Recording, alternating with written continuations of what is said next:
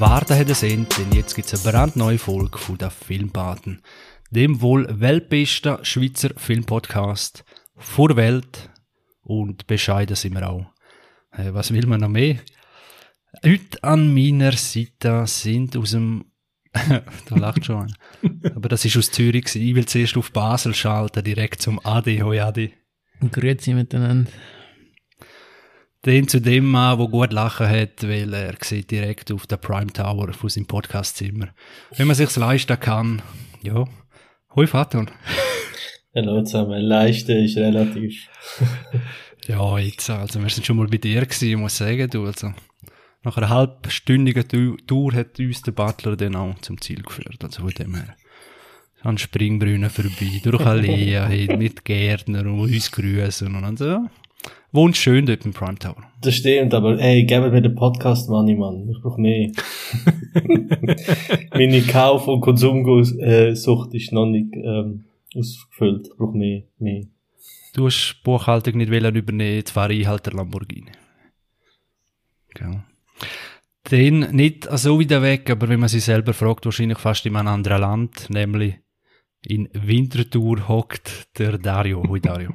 Hallo zusammen. wenn ich euch zwei nochmal vertausche, du ihn recht ruhigen kriegt, du. Ei, ei, ei. Mein Name ist Chris, ich funke direkt aus Chur und bevor wir mit dem Programm starten, einfach nochmal der Hinweis, da der Vater viel Geld braucht und Influencer werden will, ja, folgen uns doch auf Instagram, auf Facebook oder auf Twitter. Und ich habe gehört, munkeln, Jungs, wir müssen einfach auf, schon angetönt, auf TikTok müssen wir sein, Mann, hey. Mit krassen, kurzen Videos. Ja. Hat da eine Erfahrung von euch? Nein. Nein, ich hab, aber ich habe Erfahrung mit Geld bekommen und ausgeben. ich will eben, es ist ja, ich will unbedingt herausfinden, wie viele Sachen kann ich kaufen, die ich nicht brauche, darum gebt mir den Money, please. Danke. Dann, ja, wenn noch Arte zulässt, eine geile Doku wenn über neue Millionäre oder so, äh, könnt ihr mir anrufen und dann suche ich dann in dieser Folge der Vater. Scheiße, Mann. Die So, denken, ich bin rich, fuck. genug Scheissdreck geredet.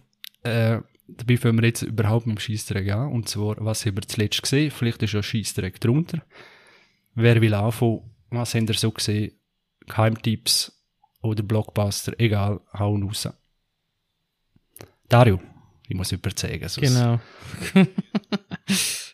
Ähm, ja, mit was fangen wir an? Vielleicht fangen wir mit dem an, was ich mal vor längerem mal angetönt habe, dass ich es angefangen habe, und zwar mit The Last Ride. Ähm, ich weiß nicht, ob ihr es noch wissen, um was es sich handelt. Äh, es ist eigentlich Doku-Reihe. Wrestling. Ja, genau. Wrestling-Doku-Reihe über den Undertaker. Und er spielt dort die Rolle. Äh, sein Werdegang wird eigentlich dort aufgezeigt.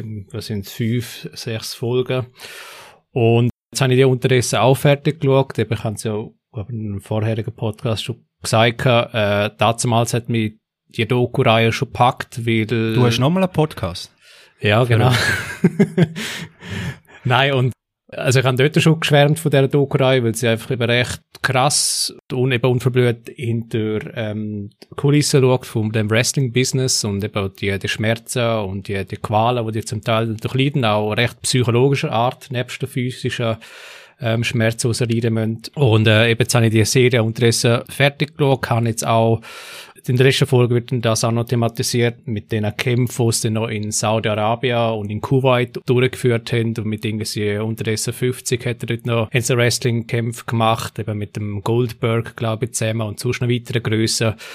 Und wenn man es eben so der ist richtig übel gewesen, der Match mit dem Goldberg. Ja. verdammt übel gewesen und eben, wenn man die Serie sich zu Gemüte führt, dann erfahrt man auch die Hintergründe, warum, warum der Kampf stattgefunden hat, was eigentlich so die Überlegungen gewesen sind und dann, was dann eigentlich Mane, Mane, Mane. Sorry, dass ich dir immer reinrede, aber es ist, ich glaube, wirklich nur das Geld. Es ist nicht nur das Geld, also natürlich Geld spielt eine große Rolle, aber es ist auch wieder Ehrgeiz und ähm, eben den Punkt zu finden, wenn man abtreten will.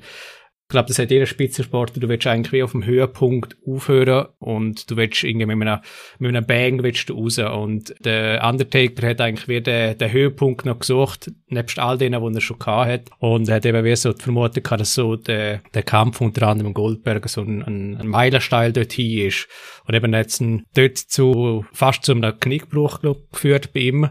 Ähm, und er hat dann gesagt, eben der Kampf ist eigentlich der ausschlaggebende Punkt, wo man sich hinter, hinterfragt hat, hey, ist es das alles noch wert? Und von denen weg hat er gesagt, hey, ich mag das nicht mehr weitermachen. Und es ist eigentlich krass, dass es eben so ein einschneidendes Erlebnis braucht, um wirklich mal zu sagen, hey, nach 20 plus Jahren, jetzt ist fertig. Hey, da habe ich zwei Fragen. Erstens einmal, ist das doch alles inszeniert? Also er weiß ja, ob er an dem Kampf gewinnt oder nicht. Es einfach darum, dass er den Kampf einfach kämpft. Dass Mhm. er einfach auf die Bühne steht, quasi. Mhm. Aber die Choreografie muss natürlich, äh, Nein, das schon. Aber ich meine, wenn er sagt, er sucht einen neuen Höhepunkt von seiner Karriere, also wäre ein Sieg gegen Goldberg ja der nächste Höhepunkt. Aber ob er gewinnt oder verliert, oder warum, wie muss ich mir das vorstellen? Das haben wir im Fall auch gefragt und ich bin ehrlich gesagt nicht gescheiter geworden, nachdem ich die Serie fertig geschaut habe, weil du siehst ihn oder die anderen Kämpfer vor dem Kampf, dann der Kampf zum Teil selber und dann siehst du wie so ein bisschen Nachbesprechung oder direkt nach dem Kampf, ähm, wie sie sich fühlen, die äh, Wrestler. Und was mich dort noch überrascht hat, ist, dass die Wrestler gesagt haben, hey, cooler Kampf gewesen, aber nur zwei oder drei Minuten. Und ich habe mir dann gefragt, ja, wissen die denn nicht, also ist der Ausgang mir klar, okay, du musst verlieren, aber es bleibt dir quasi ein bisschen offen, wie verlieren sollst, weil es sind ja eigentlich immer Standard-Moves, die sie machen. Mhm. Oder ist es wirklich fixiert im Sinn von, du machst jetzt irgendwie drei Griff, zwei Pins an den Boden und dann beim dritten Pin, wo du am Boden bist, gehst du auf. Mhm, ja. Und ich bin ehrlich gesagt nicht ganz schlau geworden, aber eben, ich glaube, der Ausgang ist schon klar. Ähm, aber ich weiß nie, ob sie die Moves zum Teil ein bisschen improvisieren, außer halt die ganz verregten Moves, wo irgendwie, wo sie auf den Tisch geworfen werden, außerhalb vom Ring und so. Ich glaube, das braucht schon Planung, aber vielleicht dazwischen gibt es vielleicht schon so Improvisation. Ich glaube nicht. Das ist von A bis Z, weil wenn sie ja nicht durchchoreografiert oder alles im kleinsten Detail, dann ist die Chance hoch, dass es, äh, ja, dass der andere das nicht checkt oder nicht mitzieht oder falsch versteht und so. Das ist von A bis Z das schon. Also, bin nicht da und habe es gesehen, aber ziemlich, ziemlich sicher. Aber das heißt eben nicht, dass es äh, irgendwie, ja, viel, viel weniger gefährlich ist. Äh, das ist, glaube ja, mit den Wrestler und so im, im Film sieht man es ja auch ein bisschen, was die einfach müssen, müssen durchstehen und alle wahrscheinlich vollpumpt mit Schmerzmitteln und was weiß ich. Aber was mich mal interessieren würde, wäre noch Wrestling-Szene. in- Kennt einer vielleicht ein Doku oder so von Japan oder Mexiko oder weil ich glaube, das ist der Shit dort, wo so richtig hart abgeht. Äh, ja, so, so ein bisschen in anderen Bereichen oder so. Weiß halt auch nicht. Also die hauen sich dort wirklich, habe ich auch schon gesehen, in Japan oder so, wirklich mit Scherben und äh, ja, hauen sich, die, das sind ja nicht so unbedingt Utensilien, wo so wie Bud Spencer mäßig aus Zuckerglas oder so, sondern einfach so richtig um, um den Grind hauen. Äh, aber ja, mal schauen, vielleicht gibt es so irgendeine Doku, wo ihr mal könnt schauen und vielleicht empfehlen. Aber äh, die ganze Wrestling-Ding, sehr interessant. Und mit was für einem Gefühl lässt sie denn los, da, die Doku? Ähm, Dass das alles, Also eben, es ist natürlich vieles Schein und es ist vieles gespielt. Was überraschend war, ist, ist, dass die psychologische Komponente ist mir wie nicht so bewusst gewesen, dass es eben der Druck von du schaffst auf den Event her oder du schaffst auf, auf die Präsentation her und du, das ist ja auch immer ein großer Teil von Wrestling. Du hast es so so viel wird aufbaust mit den Speeches und so und bevor der effektiv Kampf stattfindet, eben gibt's all die Vorlaufzeit und dann auf der Kampf hierher musst du wie performen und äh, egal ob du quasi verletzt worden bist im Training oder so, dann kriegst du einfach Spritze in, ins Knie rein oder den Druck und dass das so wie gang und gäbe ist und nicht, dass er nicht ein Einzelfall ist, das ist schon eigentlich noch krass als Business zu sehen in das wie. Und darum, also für alle, die irgendwie entfernt an dem Thema interessiert sind, ist das wirklich, glaube ich, so eine, Serie, die heraussticht, wo sich dem Thema annimmt. könnte jetzt der Wolfgang M. Schmidt raushauen oder so sagen, ja, weißt, Wrestling, das ist eine Analogie auf das Leben. wir alle Schauspieler den ganzen Tag und pumpen uns voll mit irgendwelchen Mitteln, dass wir wieder können arbeiten und, und, und, der Kapitalismus vorantreiben. Eigentlich ist das eins zu eins äh, das Wrestling-Business, oder? Nur ist es dort einfach offensichtlich. Und was ich auch gerade gedacht habe, beim Wrestling sagt man so, es wäre, also beim US-Wrestling, äh, ja, gefaked, eben sind okay echte Kämpfe und so, sagen wir bei Filmen nie. Oder selten, oder? Mhm. Das ist ja klar, ist alles gestellt. Also außer Dokumentationen oder so, aber ja, ist das wie interessant. Ja.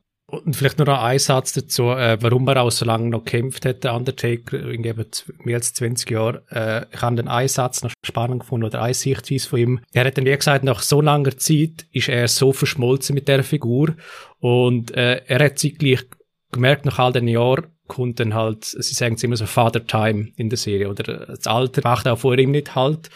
Eben, er muss dann wie sich der, dem Entscheid fällen, okay, jetzt muss ich abtreten und jetzt die Figur, die kann jetzt nicht mehr den worden in den nächsten 20, 30 Jahren und jetzt noch leben. Aber wer bin ich eigentlich noch als Identität? Und er stellt sich wirklich die Sinnfrage, Scheiße, was, was bleibt noch der Figur von mir übrig als Person? Und eben er stellt sich die Sinnfrage und er stellt sich auch die Sinnfrage dann in der Folge, in einer von der letzten beiden Folgen. Und er muss für sich auch den Weg wie noch finden. Und ich glaube, jetzt in den letzten ein oder zwei Jahren hat er auch wie noch nichts Neues angerissen, weil er wahrscheinlich eben auch noch den Weg für sich finden muss, was er jetzt eigentlich noch machen will. Ein, ein kleiner Input, den müssen wir, glaube ich, weiter dann, so gibt eine Wrestling-Folge. Aber wahrscheinlich genau das, was du ansprichst, ist, kann ich mir vorstellen, ein großes Problem, dass Undertaker oder die Marke, die gehört am Wrestling-Verband oder, oder dem, welcher Firma da auch immer da dahinter ist. Äh, und ja, wenn er dort rausgeht oder Schluss macht, dann hat er eigentlich die ganze Marke, die er aufgebaut hat und so weiter, oder? Das gehört nicht ihm. Und, und darum eben hat er vielleicht auch die Frage, äh, ja, was macht man denn eigentlich, oder? Das ist natürlich anders, wenn du Schauspieler bist oder so, so aus dem Film, denn Leonardo DiCaprio ist eine Marke, äh, ja, für sich, oder? Und, und ja, ich glaube, das ist noch ein bisschen das Problem, wenn man zu lang in einer, ja, einer Firma, in, in einer Firma schafft. Darum, alle können den Job wechseln. Ihr hätts von uns. Nein, nein. Ja, dann gehen wir doch einmal weiter, bevor ich mich da völlig in Scheiße labere. Der Anwalt winkt schon. Adi, was hast du zuletzt gesehen? Kein Dari, wo hast du äh, wo hast du genau geschaut? Auf Netflix? Ist es immer noch dort drauf? Nein, es ist... Das letzte Äh, Mal ist es dort drauf noch gewesen, ja, das weiß ich noch. ja, aber hast. es ist, glaube ich, irgendwie auf dem Dann von hauseigenen Sender Okay. von WWE, glaub's. Okay, Also, gut. Okay. Ich äh, bin gerade vor zwei Stunden frisch aus dem Kino rausgelatscht. Ähm, ich bin jetzt Basel in der neuen Arena Cinemas gesehen, im Stücki Center. Also, das ist der Last Resort dort, dass aus dem Stücki Center noch was wird. Und ähm, bin heute den Old äh, Movie schauen vom M. Night Shyamalan. Jetzt bin Ja. ich gespannt. Ich bin am Schwanken gewesen, bis halt den Green Knight schauen, den Wrath of Man von Guy Ritchie oder den. Jetzt haben wir uns zuerst mal für den entschieden. Ja, ähm, es geht darum um ein Pärchen, äh, wo zwei äh, Kinder haben und die Familie hat offensichtlich Probleme, Beziehungskrise. Und dann äh, werden sie vom Hotelmanager äh, an einen abgelegenen Strand gelenkt, äh, gelockt, ähm, wo sehr schön sei und dann gehen sie dort an mit ein paar anderen Hotelgästen. Und dann kommen sie an den Strand an und dann äh, werden sie mit anderen Gästen, die dort auch am Strand sind, plötzlich auf einmal äh, viel schneller älter. Es wird dann gesagt, so so eine halbe Stunde an dem Strand entspricht einem Jahr ähm, Lebenszeit.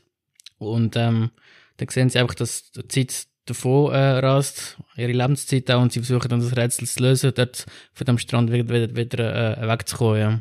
Ähm, Ganz eine kurze Frage. Warum gehen sie nicht einfach wieder vom Strand? sich, es hat nur einen Zugang zu dem Strand. Also ich will jetzt nicht auch alles erzählen, weil vielleicht kann das ein paar noch schauen. aber er hat einen Grund, dass es nicht weg können. Ja, genau. Also es ist einfach eine Bucht und da ist ein Zugang zu dem Strand, es sind starke Wellen auch und wenn sie dort wieder rausgehen, es gibt einen Grund dafür, wenn sie dort rauslaufen, dass sie alle in eine Ohnmacht fallen. Und das wird dann erklärt auch. Aber ähm, ist jetzt nicht der also weit davon entfernt der beste Shyamalan-Film zu sein. Er ist sehr hektisch, also eben vor allem, wenn man die alten Shyamalan-Filme wie Sixth Sense, The Village, Unbreakable mag, die langsame Erzählweise mit, gepaart mit so Spitzen, wo plötzlich denkst, oh fuck, ey, was ist jetzt da passiert, was geht da ab? Ähm, das ist ganz anders in dem Film. Es gibt eine, eine Phase zwischen dem, ich glaube, 20. und Stunde 20 Minuten. Da ist stundenlang, da, äh, passiert eine Hölle nach der anderen, also du weißt gar nicht was, was los ist, äh, so hektisch. Und, ähm, also es beschleunigt sich einfach das Ereignis und du, du kommst gar nicht mehr zur Ruhe und es ist einfach nicht im Schei an seinen Stil, würde ich ja fast sagen. Es, es, es passt ihm einfach nicht. Und dann ist die, die Phase vorbei und äh, da habe ich gedacht, okay, jetzt ist mal ein bisschen eine ruhige Phase. Ich habe vorher noch Bier gesoffen, dachte, okay, jetzt gehe ich mal schnell äh, aufs WC go pissen. Gehe ich schiffen, komme zurück und sind schon wieder zwei Leute gestorben. Und so, verdammt, was ist denn das? Echt? Hast du nicht mehr können ohne dass in dieser Zeit zwei Leute dann äh, über den Jordan springen. Und eben, das war so ein kleiner ein Ausdruck dafür, dass eben so viel passiert in dieser kurzen Zeit, weil die Leute dort so schnell altern. Also, und der Twist am Schluss, aber der bekannte Twist vom Shyamalan, der habe ich jetzt noch irgendwie noch, ja, noch lustig, interessant gefunden, aber rettet jetzt den Film schlussendlich, finde ich auch nicht. Ja. Für das er jetzt so ein One-Location-Film ist, auch es spielt fast, all, fast alles an dem Strand, ähm, ist es auch wirklich einer von den schlechteren ähm, One-Location-Filmen. Ja, das ist wirklich kein, kein guter Film schlussendlich, ja. Muss ich sagen. Gut, Ja. also 6, 6 von 10. So zum ein bisschen ordnen. Oder 4 Ma von 10. maximal, ja. Maximal. Maximal. Oh, scheiße. Okay. Jo. Hat einer irgend, äh, irgendetwas gehört, dass er an dem Film schafft? Oder dass wir ins Gefühl, er droppt auf das Mal irgendeine so eine. Es basiert auf einer Graphic Novel, der Film, ja. Ja. Namens Sandcastle und ja. Das ist jetzt, glaube ich, der erste Film seit, äh, seit dem Abschluss von Splits gewesen von ihm, oder? Wer hat der letzte geheißen? Glas, ja? Ist der Glass, letzte gewesen, ja. ja, genau, ja. Hm. Jo. Ach, Also, schade. man muss ihm schon Credits geben, eben, wenn er so eine Idee hat und zieht das einfach durch äh, und kostet, was es wolle. Also, das muss man ihm anrechnen irgendwie. Aber da hat jetzt einfach wirklich wieder nicht funktioniert, ja. Ich habe das Gefühl, es ist so ein bisschen wie ähm, bei The Happening. Habe ich so, er hat jetzt die Idee, will das durchziehen, hat das Gefühl, es ist äh, ein cooler Plot, aber irgendwie passt es einfach nicht, ja. Es hat wirklich so, es ist eine, eine krasse Gratwanderung zwischen manchmal sogar schon, ja, sich lächerlich zu machen und trotzdem irgendwie äh, mysteriös zu wirken. ja. Ist eine sehr, sehr äh, schmale Gratwanderung. Und manchmal gelingt es mehr, manchmal weniger. Ja. Gut, ja, dann sind wir gespannt, was er als nächstes, wenn er noch Gelder kriegt. Aber- ja. Können wir vorstellen, dass der vielleicht gar nicht so wenig gehen schauen, weil, ja, was läuft sonst gerade im Kino? Außer Fast and Furious wahrscheinlich nicht der Haufen. The Green Knight wird gerade abgehypt, eben. Da Ja, gehe ich nächste Woche schauen. Ja, der Trailer ist schon. Basiert der auf irgend, nehme ich an, auch schon ein Franchise, wo besteht, etwas, oder ein Buch, oder was ist Green Knight? Ja, einfach K König Artus sagen. Von der Tafelrunde. Okay, ja, kommen wir gerade König- äh, kommen wir gerade die Art aus da vom, Ja, ah, vom Guy Ritchie, oder ist das nicht Art aus gewesen? doch, das ist aber das ist, das ist ein ganz schlimmer Film. Wir haben es schon mal ja, den Film aber, äh, ja, es, geht, genau. es geht mehr die Richtung, wie Tolkien hat sich eben auch ein bisschen inspirieren lassen für Herr der Ringe, scheint's. Von dieser Geschichte, die erzählt wird von The Green Knight, ja. Was? Der Tolkien hat sich auf etwas, das ist Mhm. unglaublich. Blasphemie. Ja. Sorry, der AD hat den Podcast gerade verloren. Keine Ahnung, er ist glaube ich in ein Tunnel gefahren. ja, äh, bin gespannt. Der Trailer hat wirklich geil ausgesehen von The Green Knight. Äh, ja, sind wir gespannt. Äh, Faton, was hast du zuletzt gesehen? Ich habe mir ähm, Legend gegeben von, ähm, also von wem er ist, ich will es auch gar nicht wissen. Tom Mit Hardy. dem Tom Hardy, wo er sich und seinen äh, Bruder spielt. Irgendeine Gangster-Story aus, aus London. Mein Gott, ist der Film scheiße gewesen. Also wirklich so schlecht, dass ich am Schluss auch gar nicht fertig geschaut habe. äh, ich dachte, ich habe schon mal angefangen und die ersten zwei Minuten haben wir damals schon, ist auf Netflix gewesen, hat mir schon den Rest gegeben. In den ersten zwei Minuten habe ich gedacht, so ein Scheiß. Es ist so ein Versuch, wie soll ich sagen, Guy Ritchie Film, Tarantino Dialog zu machen. Es ist so ein beschissener Film. Und Tom Hardy, so fest ich ihn auch mag, kann den Film auch nicht retten. Er spielt zwei Brüder.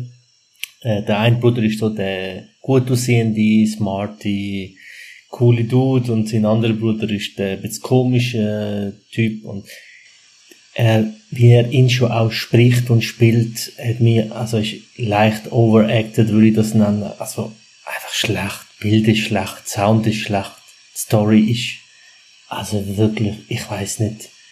Wir haben das letzte Mal darüber gehabt im Podcast, dass äh, Leonardo DiCaprio sich die guten Film aussucht und auch die guten bekommt und wow, was, was, ich weiß nicht, was Tom Hardy, da, da muss Geld im Spiel gewesen sein, weil ich kann mir nicht erklären, wieso er damit gemacht hat. Also absolut Katastrophe. Ich glaube, ich habe ihm eine Vier gegeben oder so und ich bin auf IMDb eigentlich eher großzügig. Richtig schlechter Film. Habt ihr ihn gesehen? Mhm. Nein. Nein. Wie hast du ihn gefunden, Adi? Auch nicht so gut. Also zuerst mal, man kennt die Typen nicht mal, die Gangster. Wer ist das überhaupt? Das ist ja wirklich Ja, auch ja. ein bisschen egal, ja. Und das zweite finde ich auch lang, das Gangster-Genre ist für mich einfach ein bisschen auch totgeritten momentan, ja. Ich habe auch wirklich gar keine Lust mehr, irgendwelche Gangsterfilme zu schauen, weil, hast irgendwie schon alles gesehen, ja.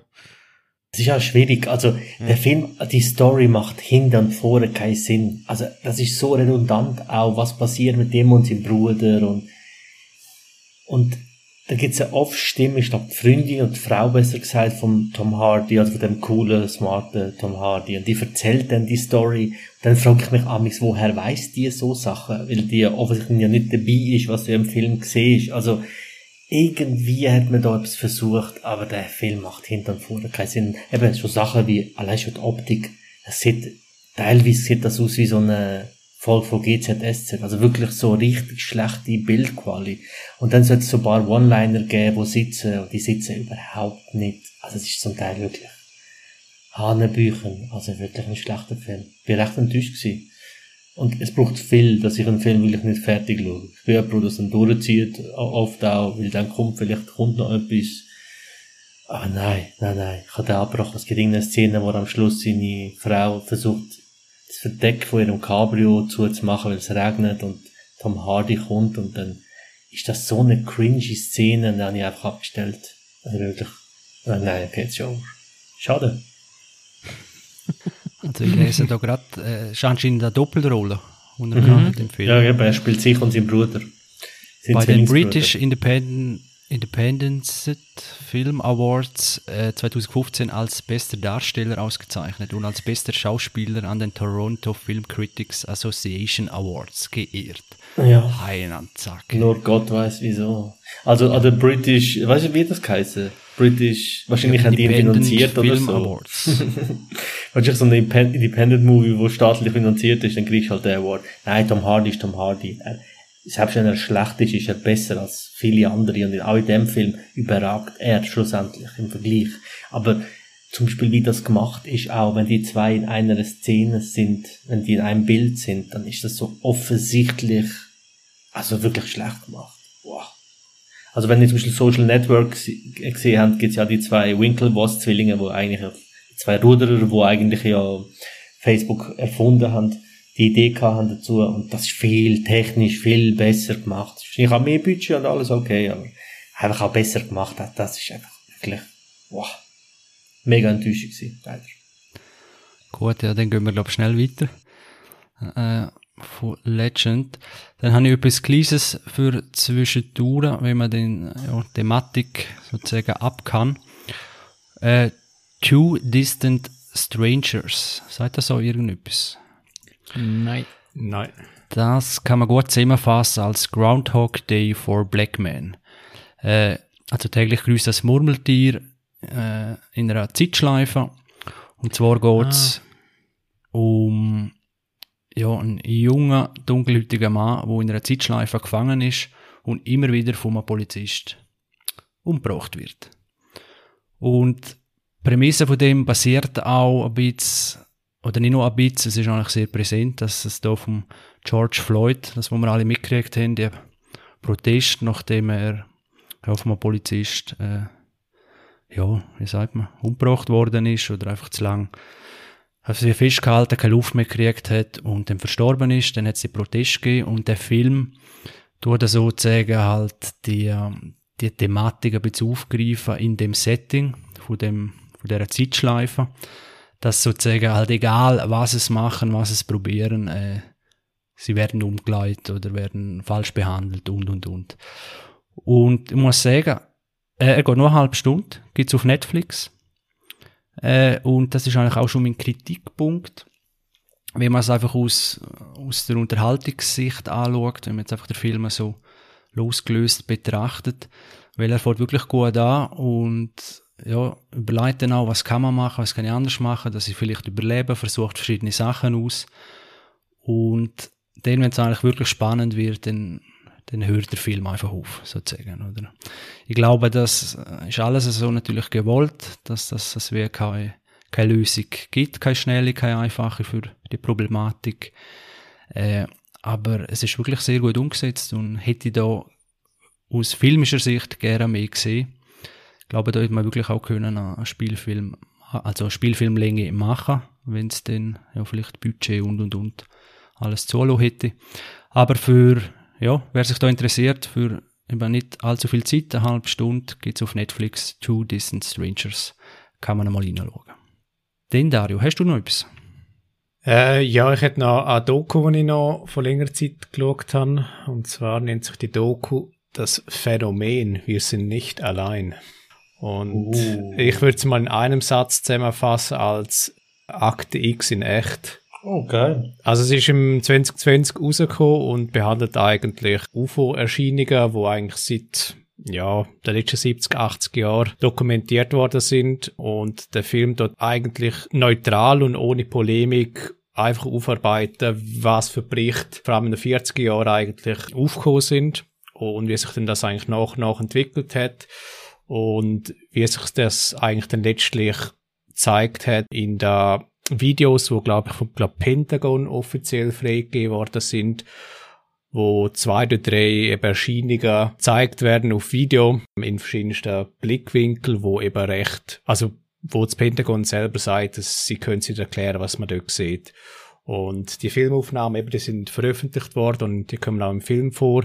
Die sind schon recht eindrücklich, weil man sieht etwas, wo wirklich nicht das Flugzeug, äh, wo wie ein Flugzeug aussieht, wo man üblicherweise kennt, was sehr schräg ist und eben irgendwie ist es recht unwirklich. Und eigentlich der krasseste Bericht oder die Dokumentation, die ich dort äh, mitbekommen habe, ist in Ruanda, ich glaube 1994, hat es einen Vorfall gegeben am helllichten Tag, wo äh, scheinbar irgendwie 100 Schulkinder etwas beobachtet haben. Ähm, und sie sagen dann in der Dokumentation auch an eine Landung und alle Kinder tun das Gleiche erzählen. Und ähm, ja, also es ist einfach recht straub, um das zu hören, weil äh, man sieht dann wie auch ähm, Interviews aus dieser Zeit mit diesen Kindern und man stellt dann irgendwie fest, dass irgendwas mit diesen Kindern passiert ist. Also allein schon, wie sie reagieren tun.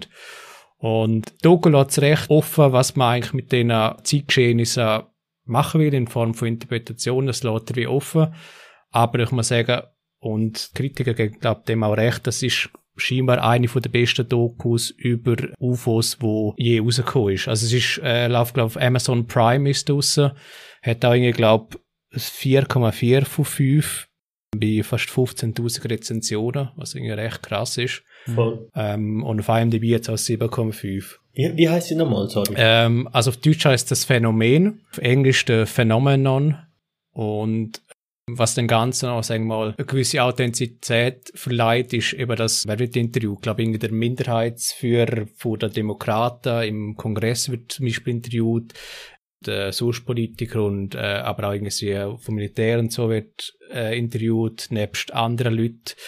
Also es ist einfach sehr nicht Ami-like, sagen wir mal, wird es umgesetzt und dem Ganzen wird versucht, eben auf die Schliche zu kommen. Zwei, äh, also die aller, aller, aller, aller, allerwichtigste Frage. Sonst schaue ich es nämlich gar nicht an, auch wenn es gut ist. Also nicht, dass das irgendwer interessiert, ob ich das anschaue. Aber gibt es scharfe Aufnahmen? Hoch aufgelöstes Videomaterial? Die Videos, die es zeigen vom Pentagon, sind scharf genug zum sagen, was ist das? Okay. ich hätte jetzt wirklich mit Nein gerechnet.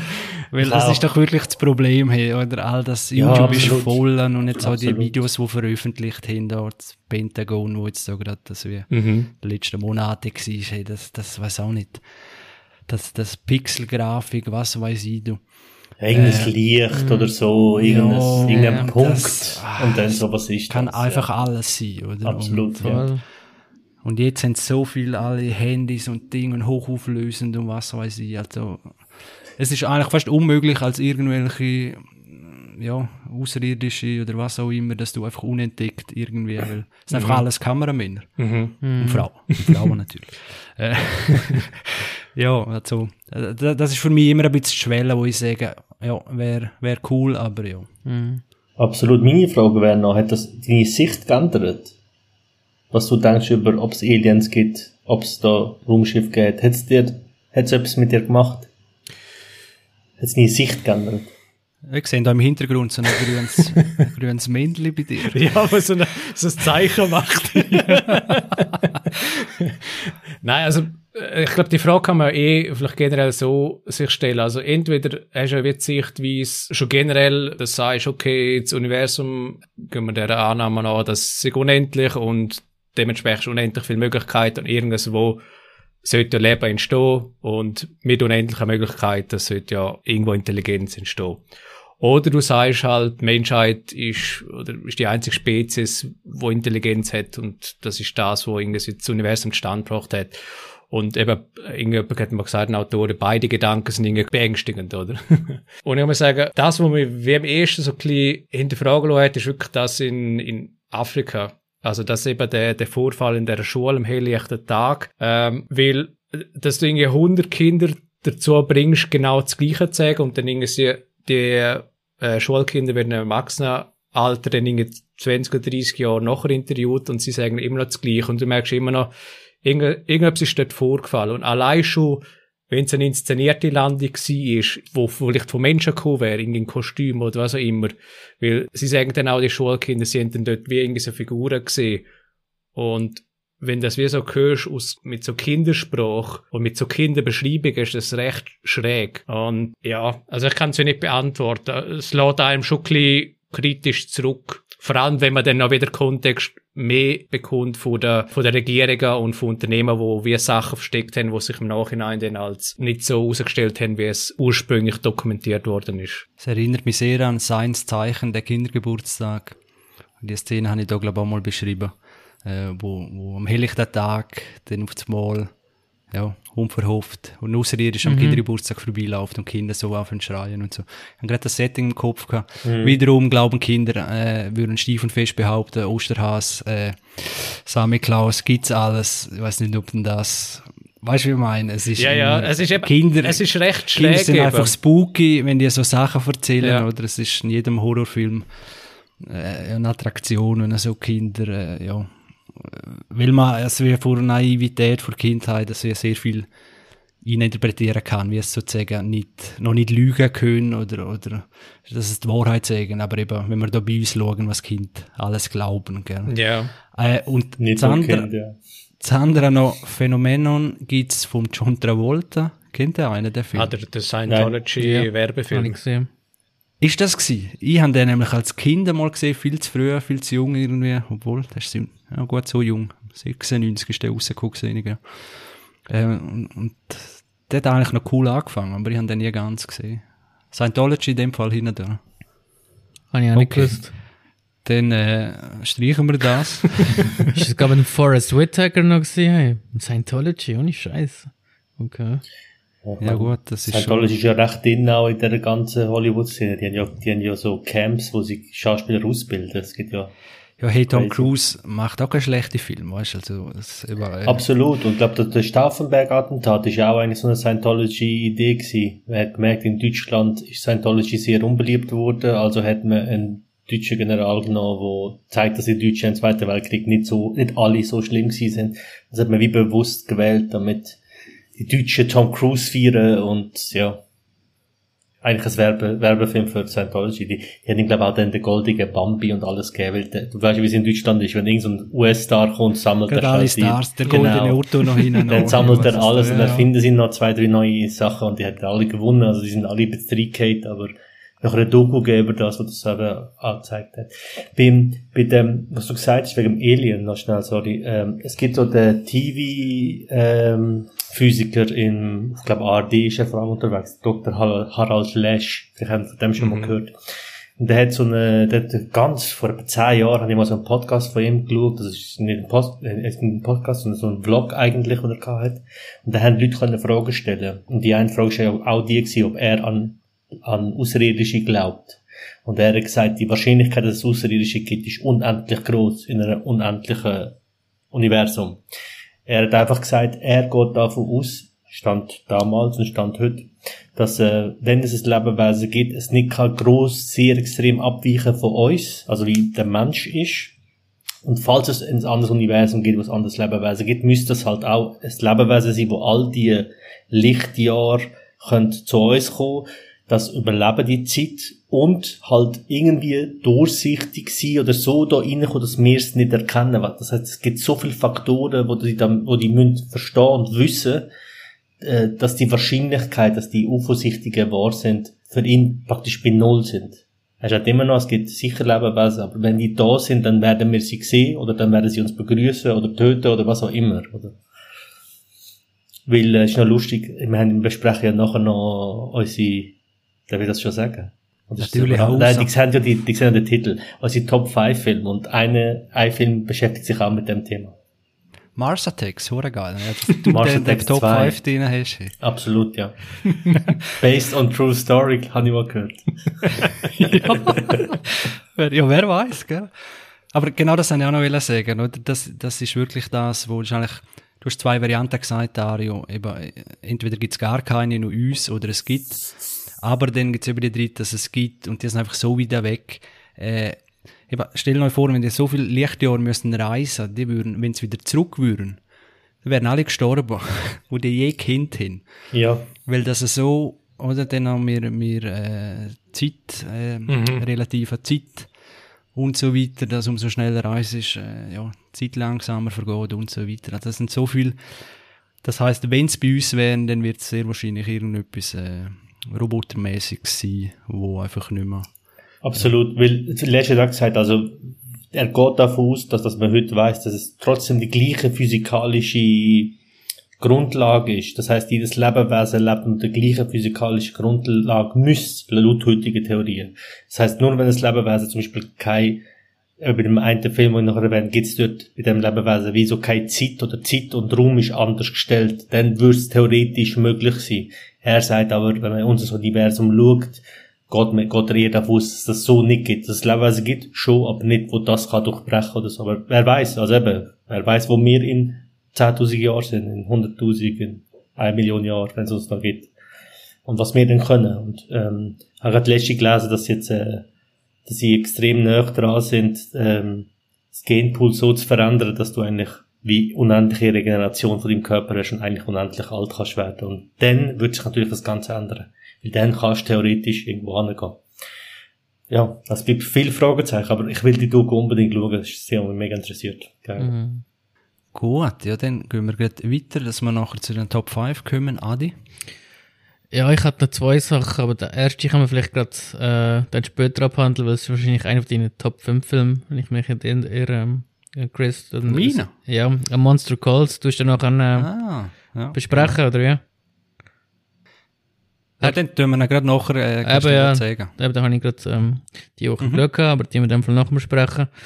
Und das andere, was ich noch angefangen zu schauen, ist ähm, eine Serie, und das ist äh, It's Always Sunny in Philadelphia. Äh, FX-Serie, die auf Sky Show ähm, anläuft. Ähm, die Serie geht seit 2005 und läuft immer noch. Jetzt sind wir bei der 19. oder 18. Staffel jetzt. Momentan auf Sky Show gibt es aber nur drei Staffeln. Und da bin jetzt Kannst du nochmal schnell wiederholen? Adi, du bist gerade kurz weg gewesen, mal bei mir. It's Always Sunny in Philadelphia. Ah, okay. wo auf Sky Show läuft. Ähm, drei Staffeln sind da drauf. Und ähm, es geht dort um drei Jungs, die zusammen mit der Schwester vom einen eine Bar betreiben in Philadelphia. Und die Bar heißt Paddy's, also das Irish Pub. Mit sicher ein paar schmunzeln, die in Basel leben, weil es ja, es gibt das Paddy's in Basel. Und ähm, ja, es werden dann so 20-minütige Episoden gezeigt äh, von diesen drei Kumpels mit ihrer Schwester, ähm, wie sie die Bar betreiben und was sie dort für äh, Abenteuer erleben. Und ja, es ist eine sehr heftige Comedy-Sendung. es gibt fast keine Tabus, es gibt überhaupt keine Tabus. Die nehmen alles auf die Chippe. Also irgendeiner fühlt sich sicher irgendwann mal angesprochen und denkt, oh fuck, kannst du das so bringen? Aber eben, es kommt irgendwann jedem mal dran. Weil, äh, also okay, alle Randgruppen, äh, alles wird durch den Gacko gezogen. Ähm, zum Beispiel die letzte Folge, die ich geschaut habe, heisst ähm, Sam Banks, äh, Dennis Mom zum Beispiel, wo der eine mit der Mutter vom einen Kumpel etwas hat. Also, es ist unglaublich lustig, aber auch sehr, sehr äh, heftige Serie, finde ich. Ab der zweiten Staffel spielt der Danny DeVito mit. Der bringt auch noch mal ein bisschen Würze rein, wo der Vater vom einen spielt und ja, ist schon sehr lustig, sehr speziell, sehr gewöhnungsbedürftig, aber ähm, ist auch sehr lustig, ja. Und ist auch sehr eine populäre ähm, Comedy-Sendung in den USA vor allem, ja. Hat, glaube ich, eine IMDb-Bewertung von 8,8, also äh, sehr hoch. äh. Hui. Und eben 18 Staffeln und läuft immer noch, also krass. Ja. Fällt man so etwas überhaupt an? Hey, 18 Staffeln. Mhm. Weißt du, das, das frage ich mich auch. Wir sehen, dass so viel Sinn haben. Dann, dann sehe ich vor dem inneren Auge so mein Leben vorbeiziehen. Ich habe gehört, nicht dass du der, der sagt, eine Serie kann nicht aufhören, wenn sie genau, ich kann gerade sagen, und das ist eine von denen, die immer besser wird jetzt vor allem, ja, also gegen an. Ja. verrutscht. Ja, das, das stimmt, das stimmt. Ja, wenn sie wirklich geil ist. Aber Das blöd ist, wenn dein sie Ding so sein, ein ja. bisschen geil ist und du nicht gerade nichts Geileres hast. Nein, dann Aber nicht. ja. Nein. Aber das schockt mich auch. 18 Staffeln, wow. Allem, viel. Ich habe nichts davon mitbekommen. Also irgendwie. Mhm. Okay, geil. Ja. Und empfiehlst sie? Ja, bis jetzt schon, doch. Aber eben jetzt, die dritte Staffel ist dann fertig auf Sky schon und dann, äh, keine Ahnung, was ich mit dem mache, ja. Ich glaube, dann lasse ich es einfach sein und vielleicht kommen irgendwann mal mehr Staffeln. Aber es sind immer so 20-minütige Episoden, das finde ich auch cool. Kannst mal schauen, lachen und dann geht es wieder weiter, ja. Aber es ist wirklich ich geil. hef heftiger Humor. Ich meine, nur in der ersten, in der ersten Folge geht schon um, um äh, die Schwarzen, es geht um, um äh, Homosexuelle, also es wird einfach alles angesprochen, ja. Extrem, ja. Cool. ja. Gut, gut. Den Faton. Ich habe nichts mehr. Legend hat mich zerstört. hat mir den Spaß am Film genommen. Ich gebe, warte, ich muss auf IMDb, ich gebe gerade eine 3. Das 4 hat es nicht verdient. Nein, ich habe wirklich letzte Zeit nicht so viel Zeit gehabt, wie vielleicht auch im Chat gemerkt habt, ein bisschen viel zu tun gehabt. Und wenn ich mal eine Minute Zeit gehabt oder eine Stunde, habe ich vor allem gamed, um einfach wirklich abzuschalten, um einfach so mal etwas anderes zu machen. Aber ich habe mir vorgenommen für die nächsten paar, paar Wochen wieder mal, es ist das Wetter ist wieder scheiße, da kann man sich ein paar Filme reinziehen. Gut, gut. Also ich glaube, es gibt keinen Film, wo Legend im Namen hat und gut ist. Ich weiß nicht so. I'm, I'm Legend kommt ist gar nicht so schlecht. Ach, der, der mir kommt mir viel zu schlecht, so schlecht. Ich finde ihn nicht so schlecht. I'm Legend, ja, also, Schluss, nein, nein, hören wir auf das. ja, der Schluss ist ein bisschen scheiße. So viel Potenzial gehabt und dann wird das zu irgendwas komischem. Ah. Hure Ja, ja, ja. Ich, ich finde ihn auch nicht so gut. Ich muss ihn eher verteidigen, weil er wird, er wird ja, ich glaube sogar Will Smith hat selber mal gesagt, dass er sich von dem Film distanziert oder so. Ähm, ja, keine Ahnung, das finde ich ein bisschen übertrieben. Weil ich finde den Film gar nicht so schlecht, ich finde das Szenario finde ich geil. Ich finde, ich bin, dort finde ich Will Smith auch wieder Weltklasse. Der Moment, wenn er die, das Mädchen und die Frau einladet und wieder mal zum ersten Mal Menschen sieht und gar nicht mehr weiß, wie er interagieren soll und ihnen dann Bob Marley vorspielt, das sind Das ist sind alles super, super. Geile auch, Momente. auch geile Bilder, Ja. aber, und dann siehst du, wo das Potenzial von dem Film, Mhm. Ja, absolut. Und, weißt, Fallhöhe ist ziemlich hoch im Film und darum ist es so schade. Wenn der von Anfang an schlecht wäre, dann würde man ihn gar nicht. Aber, äh, ja. Das stimmt. Äh, ja, dann rush ich noch schnell durch, dann können wir nämlich weitergehen. Zuerst will ich einfach noch erwähnen, Mr. Bean, was halten ihr von ihm? Legend. Oh Mhm. shit.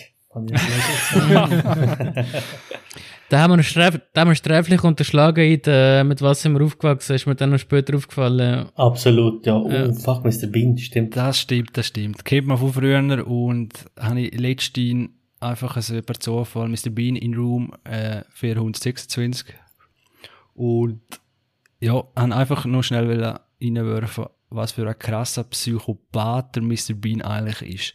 Hey, er, er mobbt die anderen, macht irgendwelchen Scheiß und, und also, wenn das aus, aus, wenn der Humor weglässt oder, oder Situationskomik oder so, dann fragst du eigentlich, hey, der, der gehört das angebunden, irgendwo tief im, also, jenseits von irgendwas, oder? Natürlich, äh, englischer Humor und so weiter, aber das ist es wie auch sehr stumpf. Also, wenn das es wie, ich das einfach angeschaut und denkt, was macht der eigentlich, oder? Gehört schon lange irgendwo eingesperrt, also. Mr. Bean, nicht mehr so cool, wenn ich ihn in Erinnerung habe. Hat zwar eine ganz gute Sketch, aber, ja. Wir haben das Den sogar in der Schule. Sorry? wir haben das sogar in der Schule durchgenommen, sorry, ich wollte sagen, ja, das ist, Analysiert, Jetzt oder ist das ein Thema gewesen bei uns, Mr. Bean, wegen, ja, wegen Mimik und Gestik, wie man so nur Geschichten erzählt, ja. Ist so ein Paradebeispiel gewesen. Ja, klar. Ja. Also, Macht hm. ja Sinn.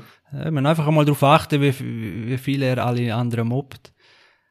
Ja, Ein das ist schon ein normaler Gast, er, er, er macht nichts, er mobbt ihn Mhm. einfach ey, und macht ihn Ja, noch er- und stellt ihn bei und macht, ein, Ma- macht ein Loch in sein, sein Schlafzimmer, nur damit er baden kann. Ey, Was für ein... Ver Und so ein richtiger Egoman halt auch. So, dass die, Mhm. dass die unter, also weißt du, soll man sagen, die tiefste, schwarzeste Moment vom Menschen im Alltag, weißt du, es ist nicht, es ist so, du kannst dir noch vorstellen, dass Leute so, Ja, und weißt du, noch Ja, sehr das traurig. Er ist allein mit seinem Teddybär, mhm. so Weihnachtsding, wo du denkst so, hey, eigentlich mega, Absolut. wirklich ja. traurig, so ein Mhm. Einsamer, oder, Sehr, wo ja. sich da irgendwie versucht, Mhm. dass wir die anderen, die da mit Familie und alles sind, dass es wie auch zu feiern und hat das hat das so, ja, so ein paar Ebenen noch mehr, als man vielleicht als Kind gesehen hat. Äh, dann Another Round habe ich gesehen, Rock mit dem Uh, Mats Mikkelsen. Hat der einer gesehen von euch? nein, noch Oscar nicht. prämiert? Ja, Dann warte ich vielleicht. Ich glaube, der haben ein paar auch auf der Watchlist. Da haben wir auf der Liste. Äh, dann würde ich sagen, tun wir den, den besprechen, wenn er noch jemand gesehen hat. Äh, halt dann noch hinter dem Berg. Und dann noch ganz ein kurzer Tipp für Filminteressierte auf Netflix gibt's Filme, das waren unsere Kinojahre. Oder auf Englisch The Movies That Made Us, äh, wo zum Beispiel Jurassic Park oder Kevin allein zu Haus oder Ghostbusters und so weiter äh, erklärt wird, wie es die Film gemacht haben, wie es gekommen sind, wer da für die Rollen vorgesehen worden ist und und und. Mega, mega interessant. Aber Doku kannst du einfach nicht schauen. Ich muss ihn abbrechen. Es ist für mich der absolute Schund von Dokumentationsart. Äh, es ist ein, ich hasse das, wenn es einfach ein ewiges Intro ist, wenn du denkst, so, jetzt fällt es dann endlich an, jetzt ne- nehmen nehmen das Tempo raus. Es ist, äh, also ich konnte es nicht können weiter schauen, obwohl es sehr interessante Fakten sind, aber es ist viel zu viel hin und her geschnitten, geschnitten und äh, so typisch Ami-like halt.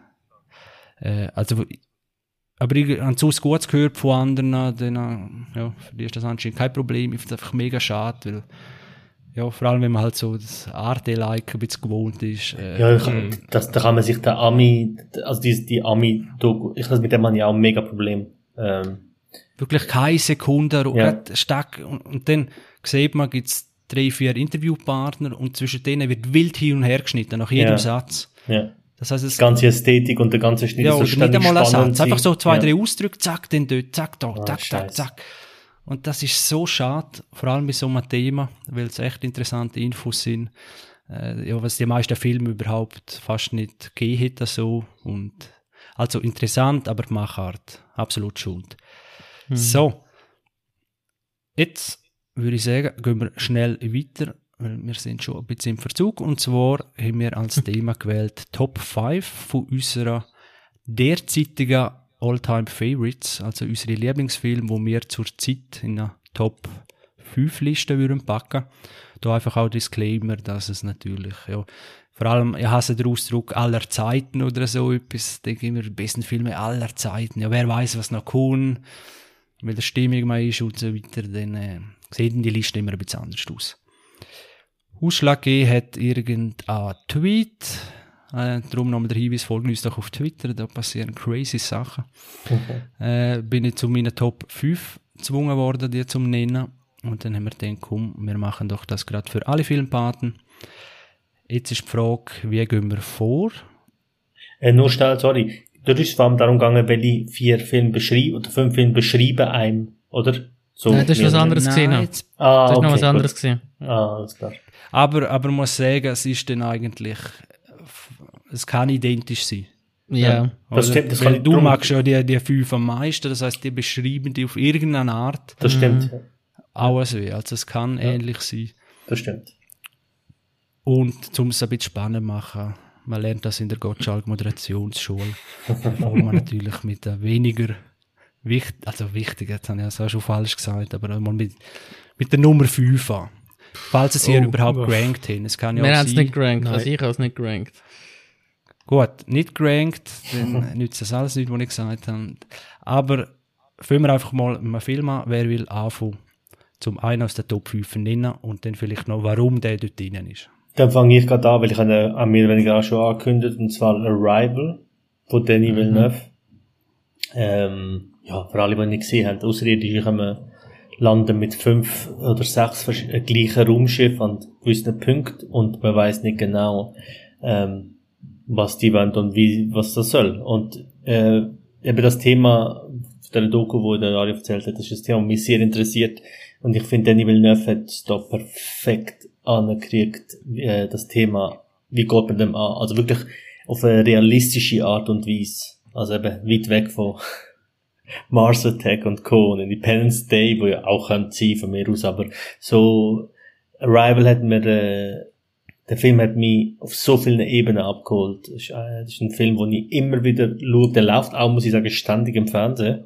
Also scheint auch beliebt bei den Leuten zu sein, obwohl er ja schon so, also es ist kein Film, wo ich jetzt gesagt den kannst du jedem empfehlen, aber irgendwie scheint der bei den Leuten er Trick, er, er nimmt verschiedene Themen, ich glaube, eins von den Kernthemen ist Kommunikation, also wie würden wir mit den Außerirdischen kommunizieren? Und der, der kann ich jetzt, kann, ich nicht, also ich sehe den immer wieder gerne, entdecke auch Kleinigkeiten, mag, mag ich den, den Villeneuve, aber der Film gehört aktuell zu meinen Top 5. Ich glaube, wir haben ja schon mal besprochen, sogar, wir es alle ein bisschen noch gesagt haben. Also wirklich sehr ein guter Film. Äh, und ich glaube, wir müssen nicht mehr wiederholen. Außer jemand will noch etwas dazu sagen. Also gute Auswahl schon mal. Dann Dario. Yes, also ich habe unter den Top 5 äh, habe ich für mich persönlich äh, verstanden, Film, wo ich eigentlich seit jeher gern schaue und immer auch wieder wiederholt gern schaue.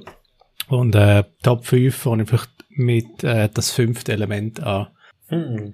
End 90er Film, äh, wie so viel äh, Filme, wo äh, am Ende vom Jahrtausend rausgekommen sind, äh, auch für mich einer von der Klassiker. Ich glaube, über den Inhalt müssen wir nicht mehr zu groß reden, aber eben sicher hervorzuheben sind eigentlich die drei oder fast vier Hauptdarsteller, würde ich sagen. Eben Bruce Willis als Hauptdarsteller, äh, Corbin Dallas, äh, ich habe einen Hammer gefunden, vier noch immer noch in dem Film. Chris Tucker als, wie soll ich sagen, als Gespänli, Comic Relief zum Teil noch ist und einfach die Rolle ist auf ihn zugeschnitten. Gary Oldman als Bösewicht, er ist ja. der Bösewicht, der definiert eigentlich und so, ich würde mal sagen, dem Sci-Fi-Genre hat er dort da äh, einen Wurf hergelegt mit dem, mit dieser Figur. Und dann auch eigentlich die beste Rolle, würde ich sagen, von Mila Jovovic als mhm unaussprechliche, unaussprechliche Figur, rein vom Namen, wenn ich jetzt da gesehen. Ähm, und schlussendlich ist es einfach die Chemie, die der Film ausmacht, gepaart eben mit dem 90er-Charme und eben halt mit dem Luc Besson-Stil, wo damals, wo er eigentlich nahtlos weitergezogen hat von Leon der Profi, wo es wirklich auf seinem Höhepunkt war, wo der Ski her. Und für mich daher eigentlich wirklich ein, ein zeitloser Klassiker, äh, das fünfte Element. Absolut. Und auch der Look, äh, die Kostüme von Jean-Paul Gaultier, alle entworfen, das ist äh, äh, Augenschmaus, ja. ja. Also wirklich geil, ja. Der Blick in die Zukunft, wirklich toll. Kann ich noch ja. unterschreiben, wirklich. Äh, da kauft man, kauft man die Welt richtig ab.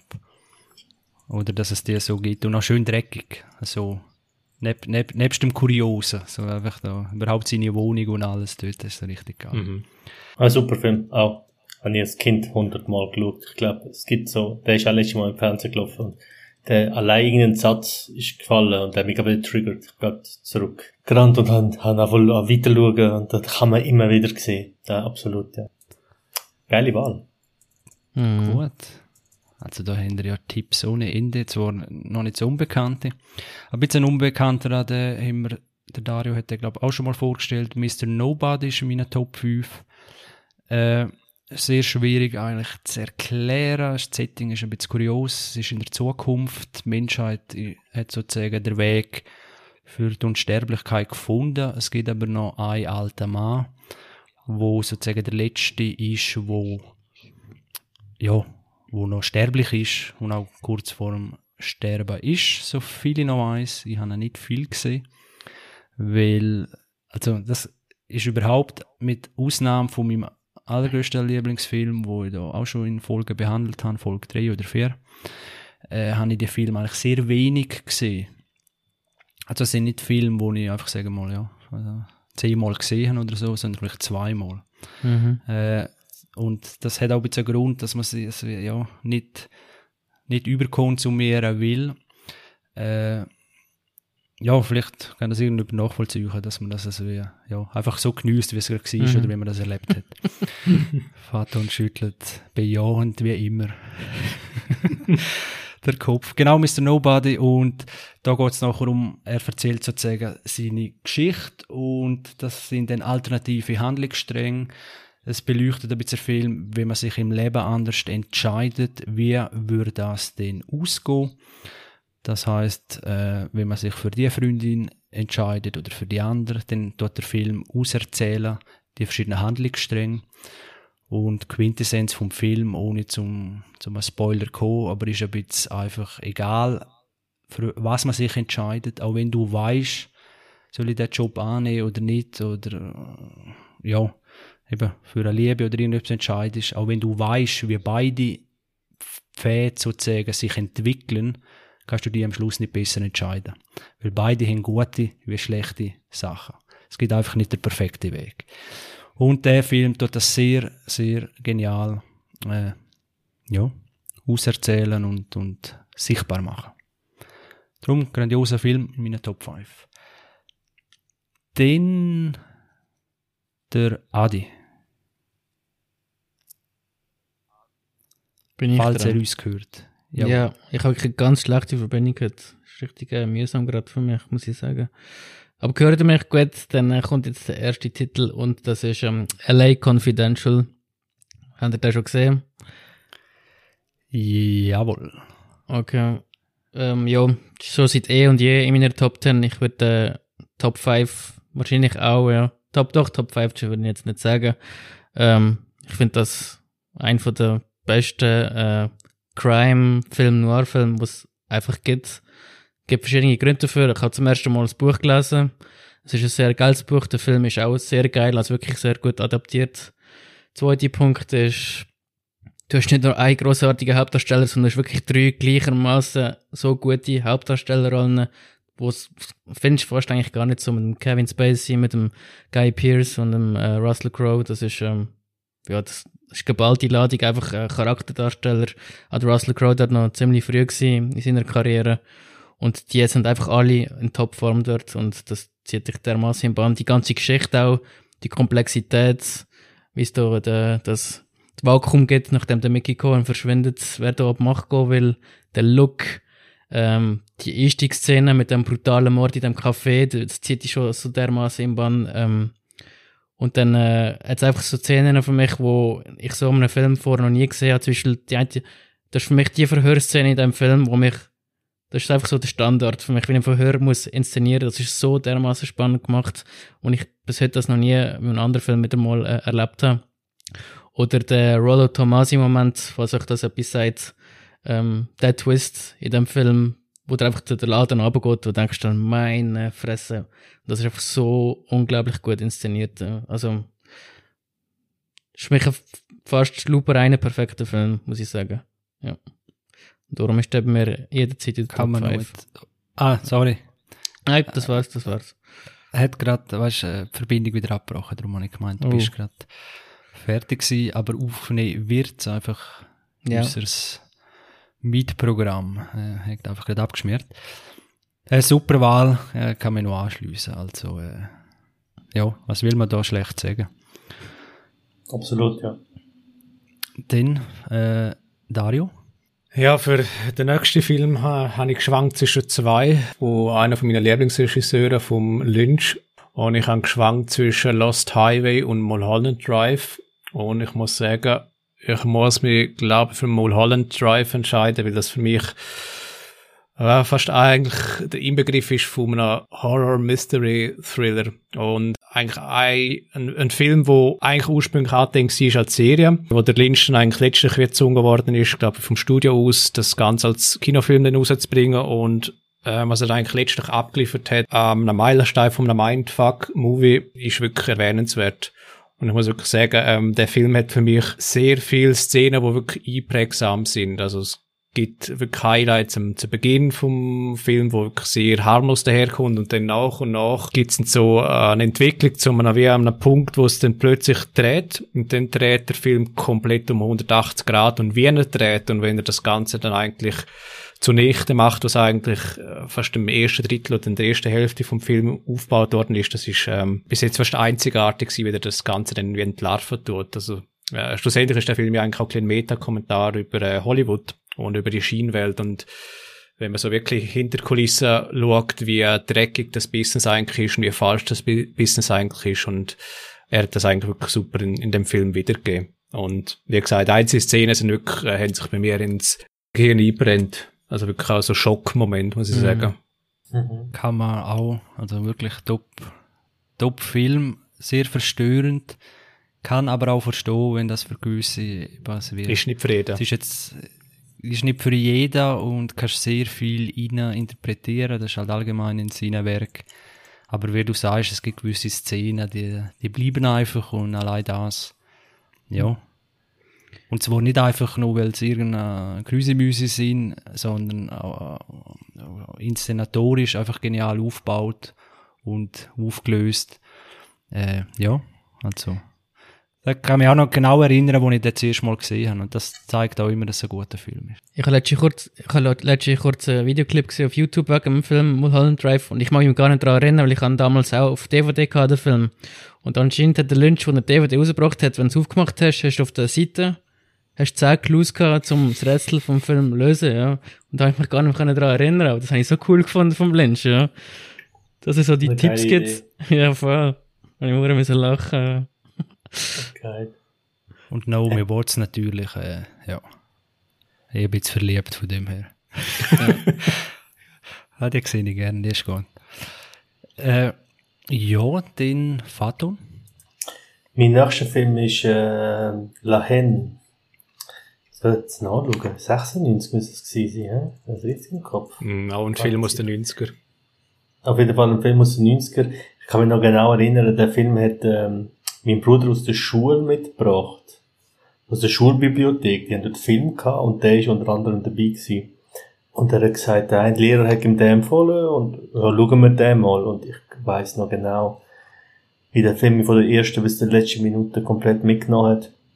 Er spielt so in den 90er von der, in Frank also es ist ein französischer Film, er spielt in den 90er dort, also das erste Mal habe ich dort Vincent Cassel gesehen überragend mhm. ist in dem Film. Extrem jung ist, legendär ist die Szene, wo er äh, vom Taxi-Driver nachmacht, also mhm. der Robert De Niro, die Szene im Spiegel ähm, nachmacht, die ist sensationell, aber der ganze Sound, die ganze Ästhetik ist ein schwarz-weiß dreht, passt so perfekt rein. Eigentlich geht es um drei Jugendliche, äh, ihre Kollegin ist während der Unruhen in den 90er, wo sich ähm, verschiedene, also wo sich so Leute aus dem Milieu eigentlich so Straße und demonstriert haben gegen, gegen Polizeigewalt und äh, Rassismus und äh, es geht darum, dass der ein Kollege von ihnen, das ist ja wahr, also das ist, das ist wirklich passiert, dass der verletzt war und es ist, der Film spielt in der Zeit, wo man weiß, der ist im Spital, aber man weiß nicht, ob er es überlebt oder nicht. Er verfolgt die drei Kollegen, Vincent Cassel und die anderen zwei, wie sie durch Paris laufen und äh, wie so ein Alltag von ihnen aussieht. Sensationeller Film. Mhm. Ähm, Eben, die Musik haut dort noch französischer Rap in, äh, Keras One kommt vor, also auch für jeden Hip-Hop-affinen Mensch, äh, unbedingt schauen, super Film. Der, der Und ist auch, unglaublich denkwürdiges Finale, ja. Absolut, ja. ja. Bis hierhin lief's noch ganz gut, heißt er. Sensationell. Mag ich sehr. Cool, also, muss ich mir notieren, habe ich nämlich nicht gesehen. Uh. Uh, aber das finde ich gut. Das wäre ja schade, ja. wenn man alles schon gesehen Absolut, ja. ja.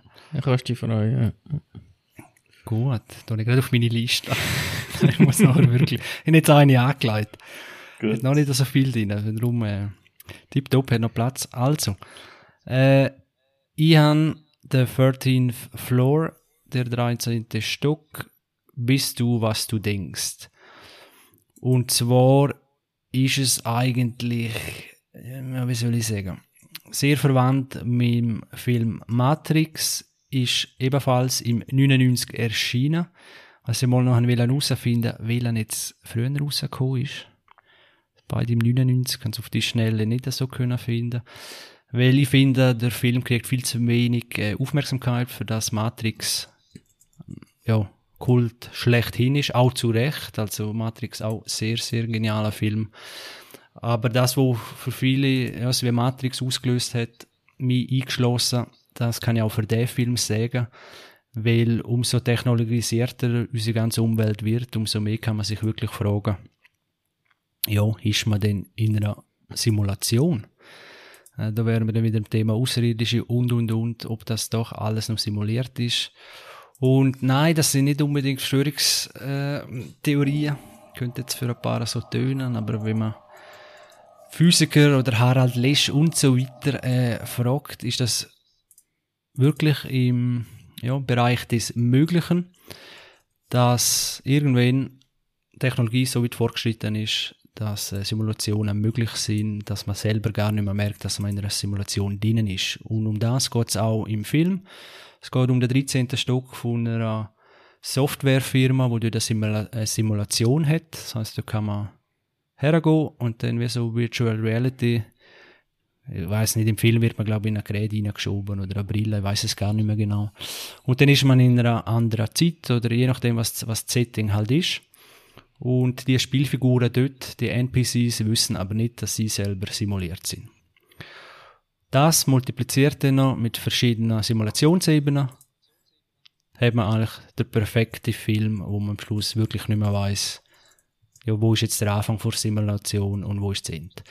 Das hat mich sehr fasziniert und ist auch äh, eine Zeit spielt im, oder so eine Simulation im 1937 und auch die Zeit wird sehr cool dargestellt. Es geht dann noch, wie könnte es auch anders sein, um einen Mordfall, wo dann durch die Simulationen durch, ja, sozusagen äh, aufgelöst werden muss.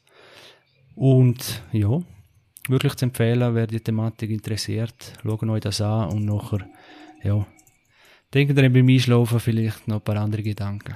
Ob das okay. überhaupt eure sind. ja.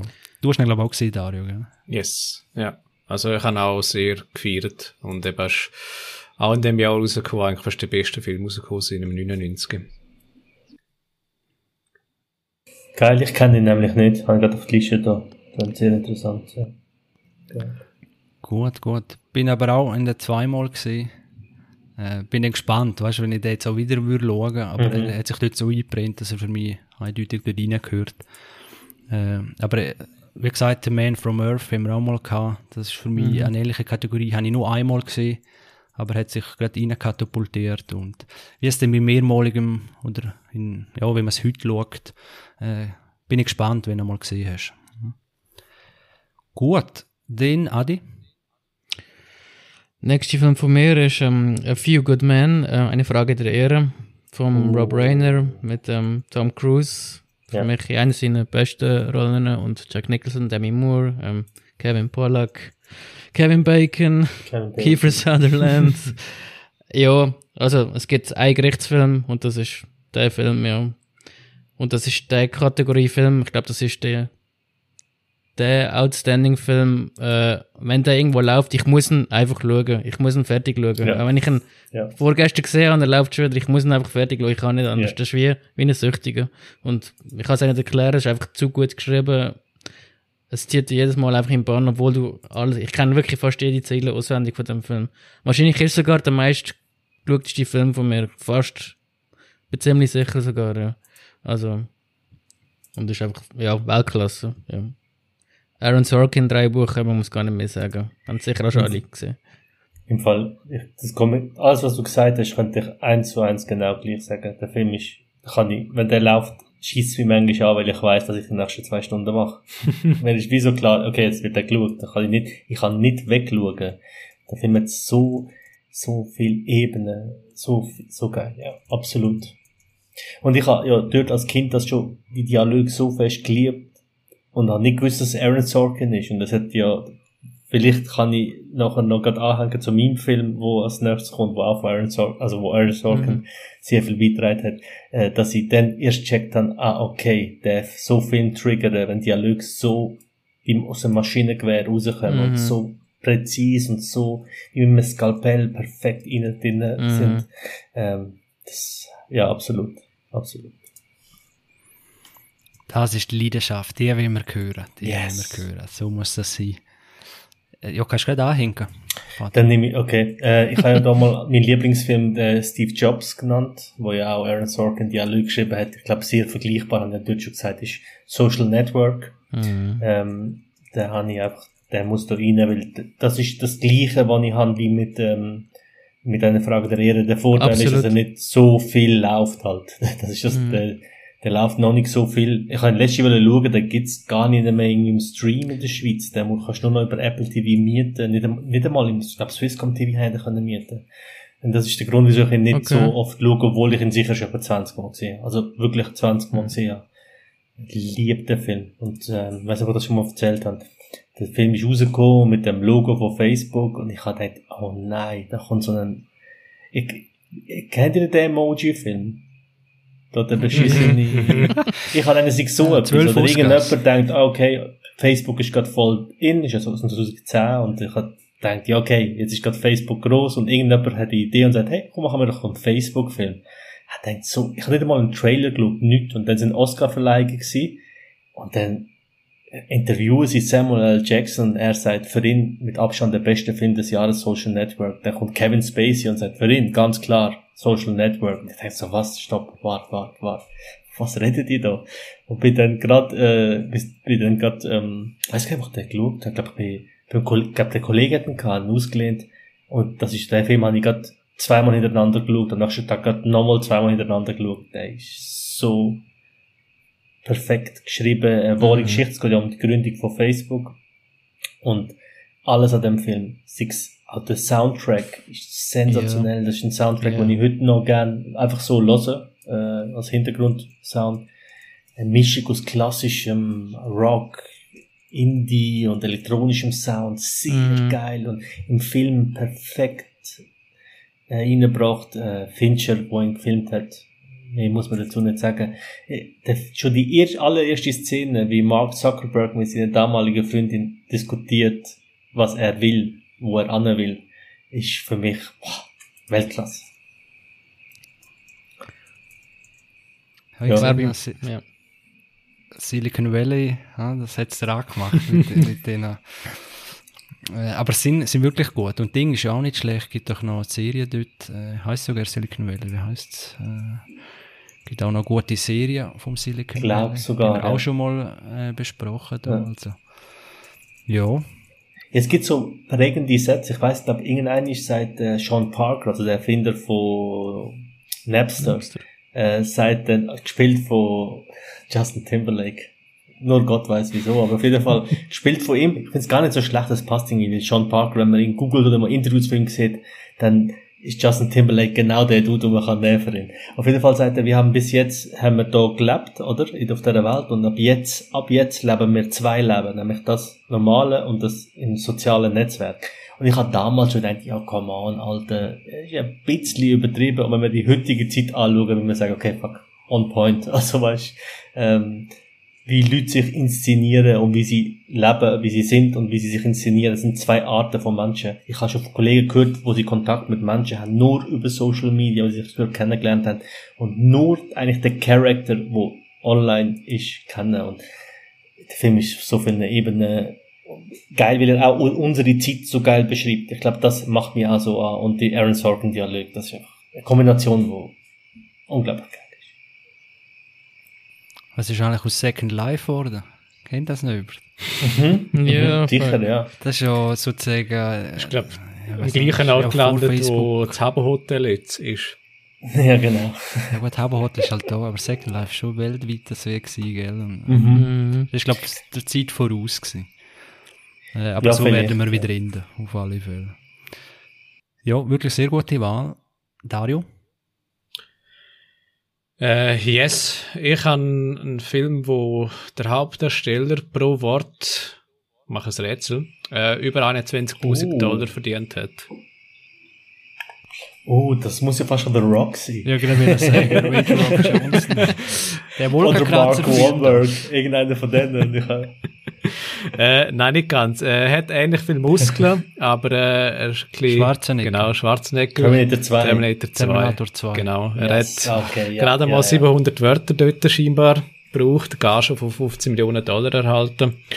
Und eben bei Terminator 2, äh, James Cameron Movie, für mich beste Terminator-Film aus der, was ist jetzt? Vierer-Reihe, Fünfer-Reihe, whatever. Auf jeden Fall einfach ein Name, Film und eigentlich für mich, ja, eigentlich schon der beste Actionfilm oder einer der besten Actionfilme, die sie gedreht haben. Allein schon, weil die Geschichte viel hergibt und eben weil ja, ich habe das glaube schon mal in einem früheren Podcast gesagt, dass jede Einstellung, jede, jeder Schnitt, jede Passage im Film eigentlich ein Klassiker ist und, und zu Recht. Ja. Ähm, und das kann man weiterführen über die Schauspieler, über äh, die Nebendarsteller, über die Effekte, die der Zeit voraus sind, auch ähm, die Musikuntermalung, die eigentlich perfekt eigentlich abgestimmt ist und voll des Lobes eigentlich für den Film und sicher für euch auch schon viel mal gesehen. Ja, das Ja. ist so. Das ist auch einer von den perfekten Filmen. Also, wenn man natürlich auf die Genre steht und, und, und die Art Film mag, aber das ist. Äh, ja.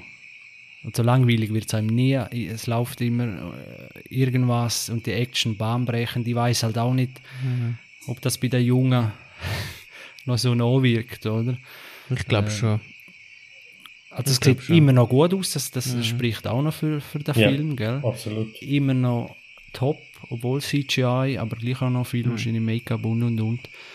Aber äh, ja, aber ist sehr interessant. Würde gerne da mal, ihr sind zwar auch alle noch blutjung, äh, will euch da jetzt nicht ist, aber einmal wirklich, wenn der das erste Mal äh, ja, junge Person sieht, was die so von dem halten. Weil es ist einfach Fast and Furious Zeit, weißt du, ich meine.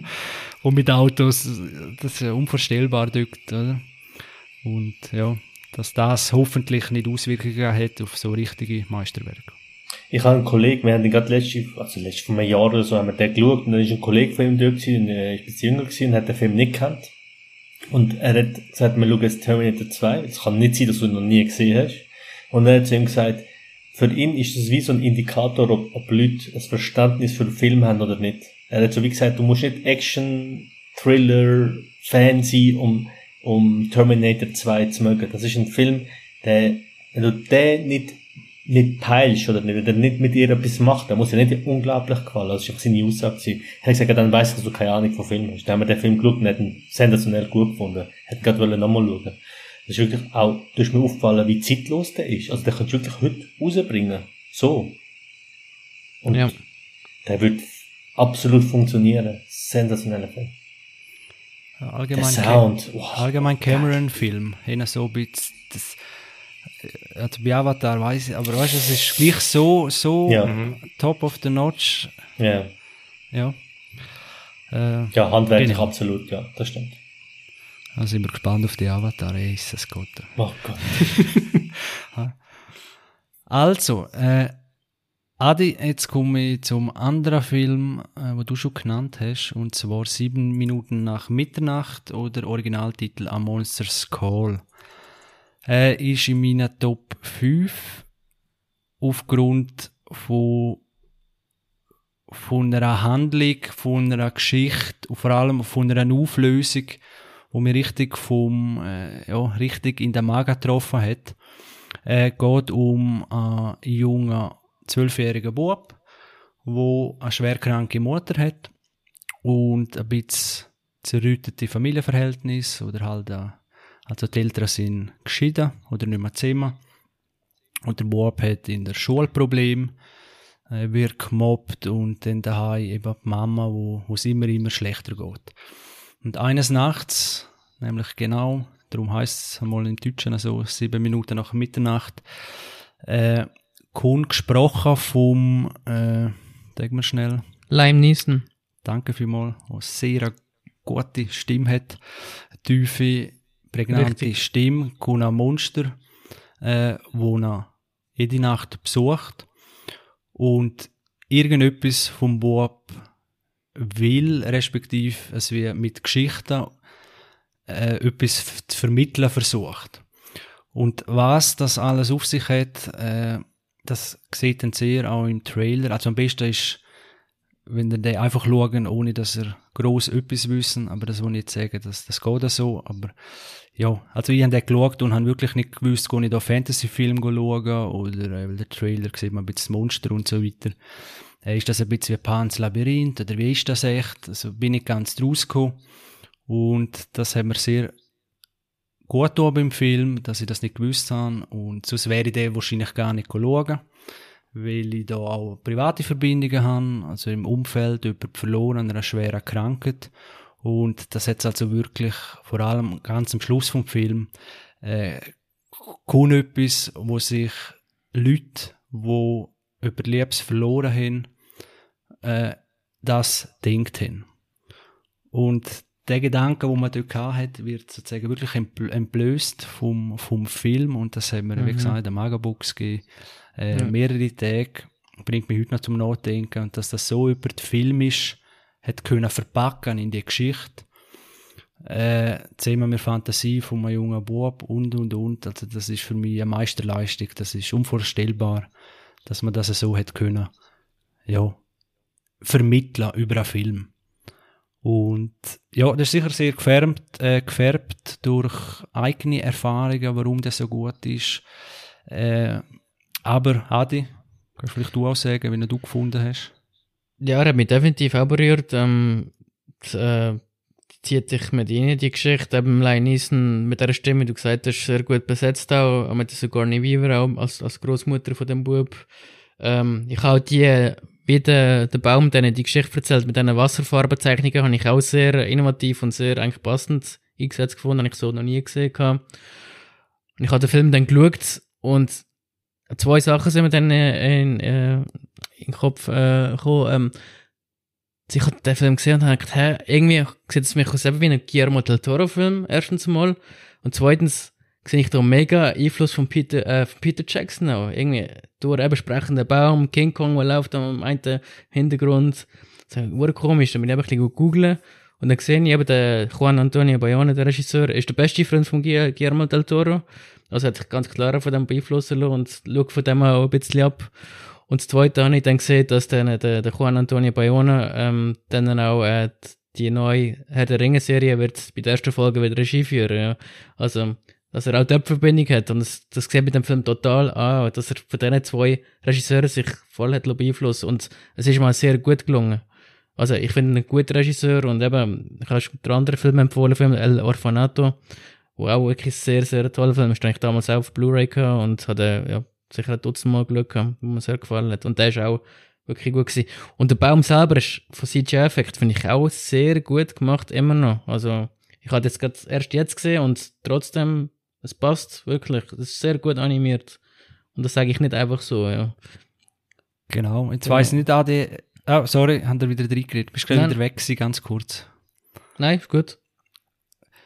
Ja, äh, kann ich unterstreichen, wirklich äh, äh, gut umgesetzt. Und die Geschichten, die du gesagt hast, wo, wo so speziell animiert werden, die Geschichten sind auch so nicht 0815, die sind immer mhm. noch an, immer noch an, an Twist drin, sozusagen, dass ja. man, wie, wie es halt das Leben auch ist, es ist halt nicht wie Schneewickli oder Rapunzel oder so, wo es dann halt irgendwas wie im Happy End endet oder mm. dass es immer nicht schwarz und weiß gibt, sondern halt genau. halt grau. Dass man beide Seiten von der Geschichte muss anhören auch, ja. Genau, genau. genau. Ja. Also wirklich kann man viel mitnehmen mit dem Film und ja, falls euch das irgendeiner Art äh, zusagt, dann ziehe euch das rein. Ja. So, den Dario oder Faton? Dario? Jetzt sind wir, glaube ich, bei der Top. Ist jetzt der vierte oder der fünfte? Der vierte. Vierte. Noch zwei. Also, ich war noch dran am dritten. Stimmt, ja. Oh, sorry. oh. Sorry, ja, stimmt. Das war also mein, mein, mein Pick. Mhm. Nein, ich habe es ja schlecht verstanden wieder. Wirklich, das ist wirklich mühsam. Äh, nein, ähm, Seven. Mein dritter Film ist Seven. Muss ich, glaube ich, nicht viel dazu sagen. ist gut, oder? Drop. Ja. Minecraft, ja, absolut. Ja, ja, ja kann man, kann man, ja. Ich habe schon gesagt, also eben. Nein, das müssen wir nicht alles wiederholen. Ja, wahrscheinlich schaue das ich Seven nachher, wenn wir fertig sind mit dem Podcast, kann ich Seven schauen. Ja. Also. Das Problem mit dieser Liste ist, ihr, ihr erwähnt jetzt alle Filme und ihr denkt, fuck man, der gehört auch nicht dazu. Weißt du, ja, es ist schon schwierig. Eigentlich. Es ist ja. schwer. Jetzt, während wir da reden, fallen mir gerade wieder drei, vier Filme und denken, fuck, die müsste ich eigentlich erwähnen, aber ja, ja ist halt schwierig. Okay. Ja, so, ist, so ist das Leben, etwa dem muss man etwas in die Runde werfen, das ist leider. Aber eben, yes. wie gesagt, das ist eine Momentaufnahme und ein bisschen zusammengewürfelt aus der Top, keine Ahnung, 20 oder 10 oder also. Ja, absolut. Das ist ohne Reihenfolge. Gut, ja, Seven, dann äh, müssen wir nicht viel mehr sagen, dann jetzt Dario. Oh mein Gott. Äh, ja, welche wähle jetzt? ähm, der Kriegsfilm. Der Kriegsfilm, den ich nicht habe. Äh, Was? Glaube ich. Ach komm, ich nehme den. Ähm, ein Film mit dem John Cusack und Ray Liotta. Äh, Identity. Yes. Yes. Das ist auch ein Film, den ich immer wieder schauen kann. Äh, für mich Ja. einer Ja. von der besten Thriller mit ja, entsprechendem Ausgang, äh, wo man nicht näher darauf eingehen darf, wenn man den Film noch nicht kennt. Aber ähm, ja, ich, ich schaue den beiden einfach sehr gerne zu. Vor allem Ray Liotta ist einer meiner Lieblingsschauspieler seit äh, wahrscheinlich Goodfellas. Und für mich auch ein, äh, zeitlos. Ich kann den Film immer wieder schauen mal zu Mal, obwohl man weiß, wie Szenen sich abspielen, geht er immer wieder in die Magengegend zum Teil. Und eigentlich von Anfang bis Ende, äh, ja, cooler Film. Auch nicht allzu lang, ist wirklich knackig, anderthalb Stunden wird er durchgezogen. Und ja, viel mehr gibt's eigentlich nicht zu sagen. Ich glaube, da kennt ihr auch alle. Ja. Ja. Ja, habe ich ein- oder zweimal gesehen. Schluss, ja. Aber darf ich nicht sagen. Das gleiche, wo ich vorher auch bei Seven hätte können sagen. Äh, ja. Aber, ja. Weißt du, ich weiß nicht, ob, wenn er mit noch, schaust, nach, nach dem Schluss. Was meinst du? Du hast das Problem mit dem Ende von Seven. Nein, habe ich, Alter. ich habe einfach nicht den Hype wie alle. Am Schluss. Aber, äh, ja. Und, und da ist auch ein bisschen speziell der Schluss, wo den fördert, äh, dass man noch mehrmals schaut. Weißt du, wenn, wenn du flüsst. und so. Ich finde schon zum, Ich will jetzt auch nicht zu viel sagen. zum wie so die Einzelheiten probieren rauszuspüren, wie es zum Schluss kommt und warum der Schluss so Sinn macht, finde ich es eigentlich schon recht.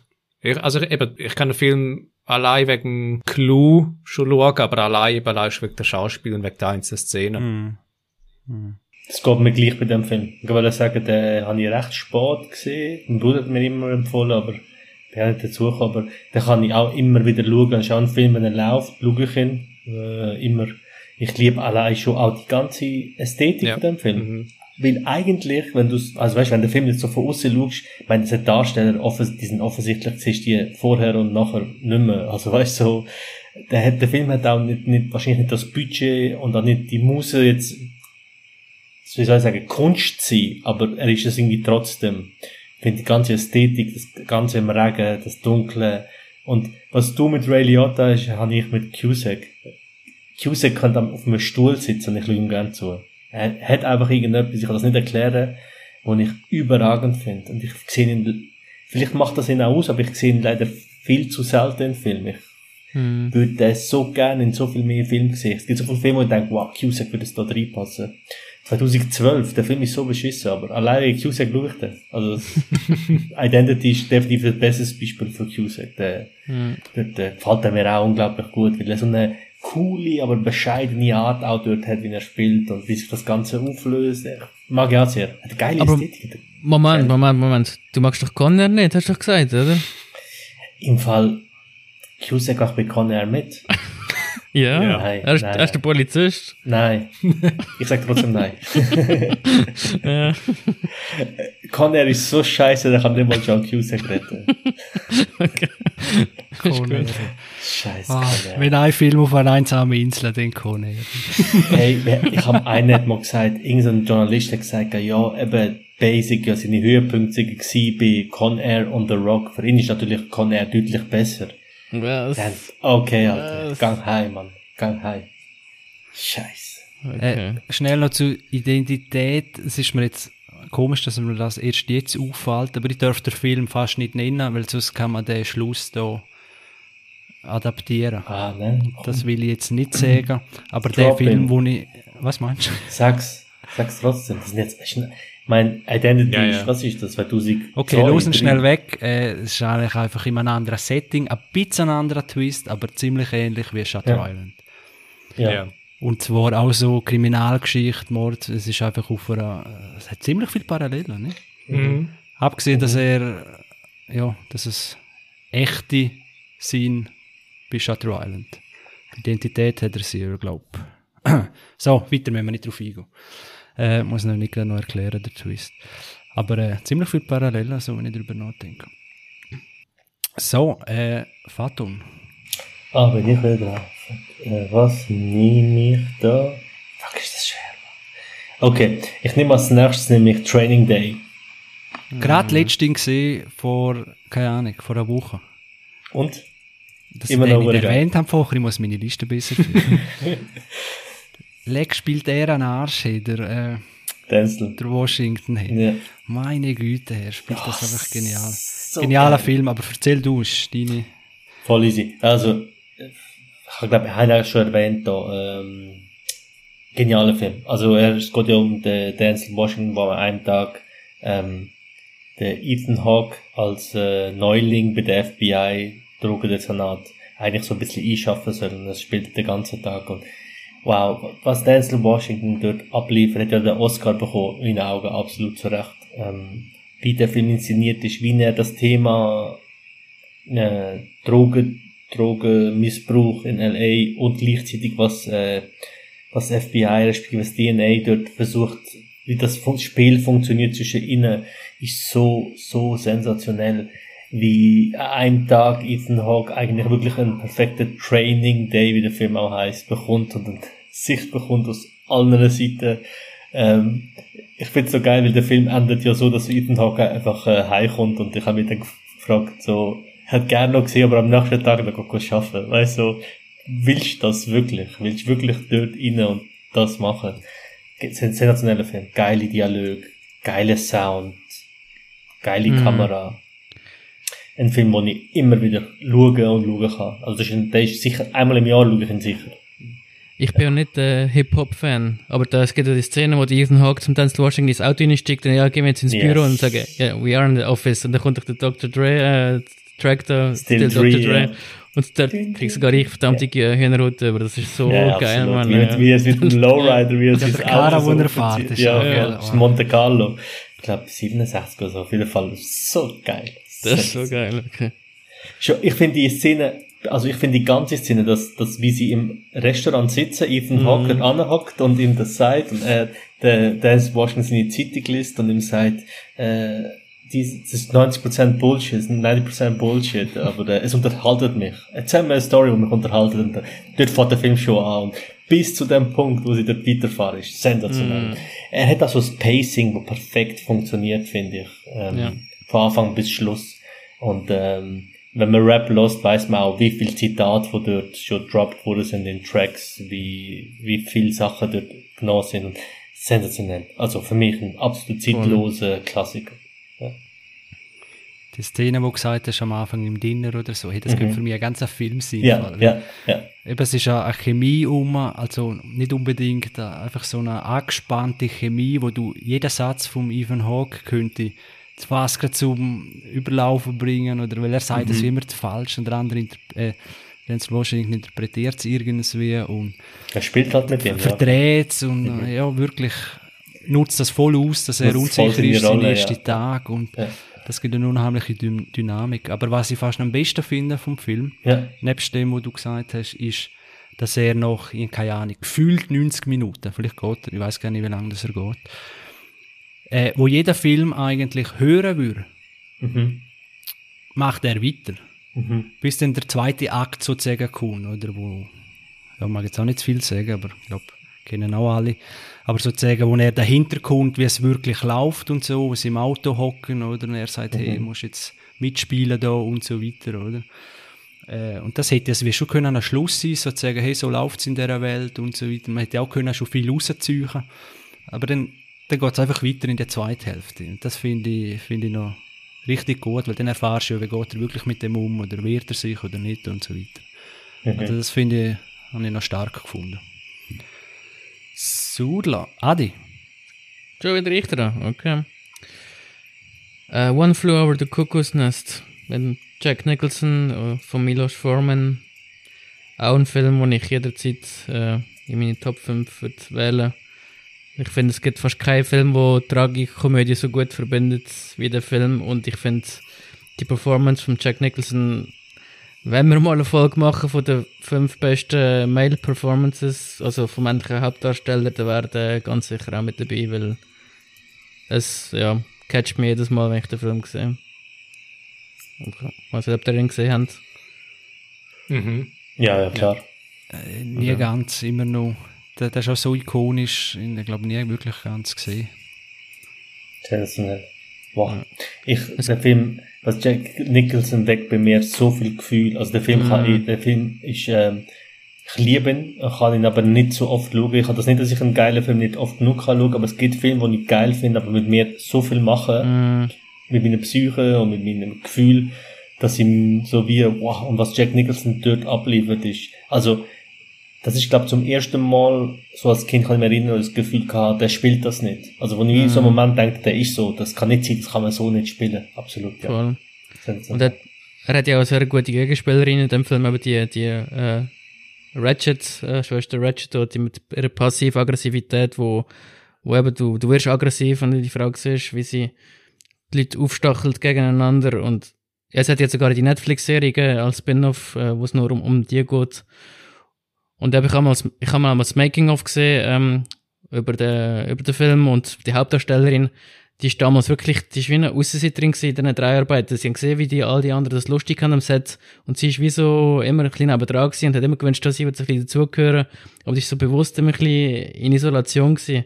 Und das hat dann ein bisschen mit ihr ausgelöst, dann, äh, und dann hat sie ja gesagt, dann bei den Academy Awards, wie der Verleih, ja, eben wahrscheinlich, wahrscheinlich meistgehasste äh, Hauptdarstellerin ever, aber äh, ja, sie nimmt den dankbar an, so, weil sie hat es wirklich Ja. einfach sehr gut gemacht, weil du Ja, hasst das sie wirklich, ja. Ja. Produziert von Michael Douglas. Ja, das hat er das gewonnen, auch, ja. Noch nicht gewusst. Weil sein Vater, der Kirk Douglas, hat Theater gespielt gehabt und hat er es gesehen gehabt und dann hat er gedacht, okay, ich will einen Film darüber machen. Ja. Also Ja. der Kirk Douglas hat äh, McMurphy immer gespielt in einem Theater. Ja. Der Schluss ist auch sensationell, aber einfach, ja, ist für mich eine klare Szene. Schon immer gewesen, ja. Gut. Also, ja, absolut. klar, Szene, Heiland sagt, Messlatte ist hoch. Ja, ja. ja, ja. hey, das nicht. Das sind alles Szenen jetzt da natürlich. Ja, bei mir auch. Ja, ja, das ist, das wäre komisch, also wir alles vierhalb. also, ja, das stimmt, das, allein aus der Logik raus müssen das alle Szene sein. Dario, hast du noch eine Szene? Bin ich wieder dran? Ja, jetzt sollte, glaube ich, noch ein Film vorig sein. Vielleicht ist es der, wo wir schon mal hatten in einer von der letzten Folgen. Oder hast du einen anderen? Ich glaube, ich nehme. Das würde aber bedeuten, dass der Dinosaurierfilm nicht mehr in deinen Top 5 ist. Oder das sind auch ausklammern. Ja, genau, habe ich auch Ja, gemacht. Ja. Heat tun jetzt auch ausklammern, genau, Ja. kennen Oh wir Gott. schon. Was sage ich? Jetzt muss man noch einen den Finger suchen. ähm, ja, nein, ich klammere ihn aus. Nein, ich habe einen David Fincher-Movie, wo nicht Seven ist, aber wo er eigentlich ursprünglich geplant hat, vor Seven rauszulassen. Aber dann ist der Brad Pitt zur Verfügung gestanden und nicht hat Seven zuerst abgedreht. Und der nächste Film, den er gebracht hat, ist The Game. Oh ja. Oh, Das, äh, wie heißt deutsche Titel heißt Ding, das Geschenk seines Lebens. Äh, Michael Douglas in der Hauptrolle und Sean Penn in einer Nebenrolle. Mhm.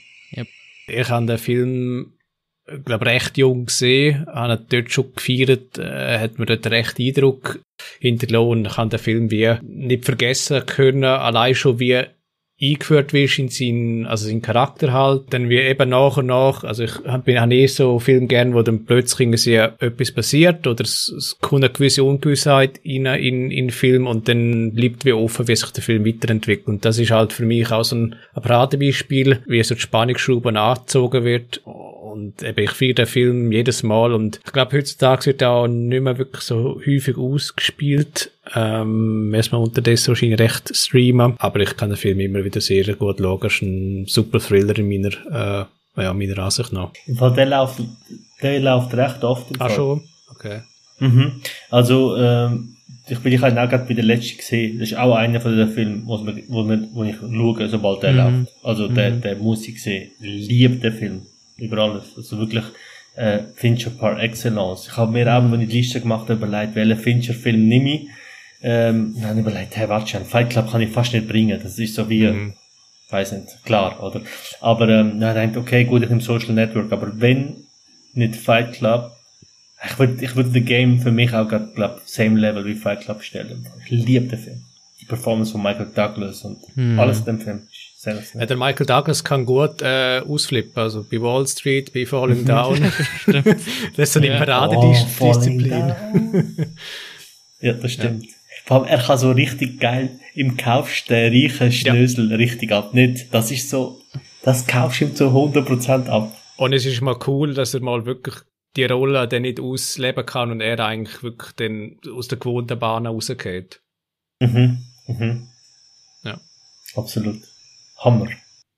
Kommen wir immer äh, The Game, das ist so, habe ich immer gerade den Trailer von Pro 7, so das, äh, Mhm. das erste Mal im Free TV und The Game und Mhm. kommt das Ding.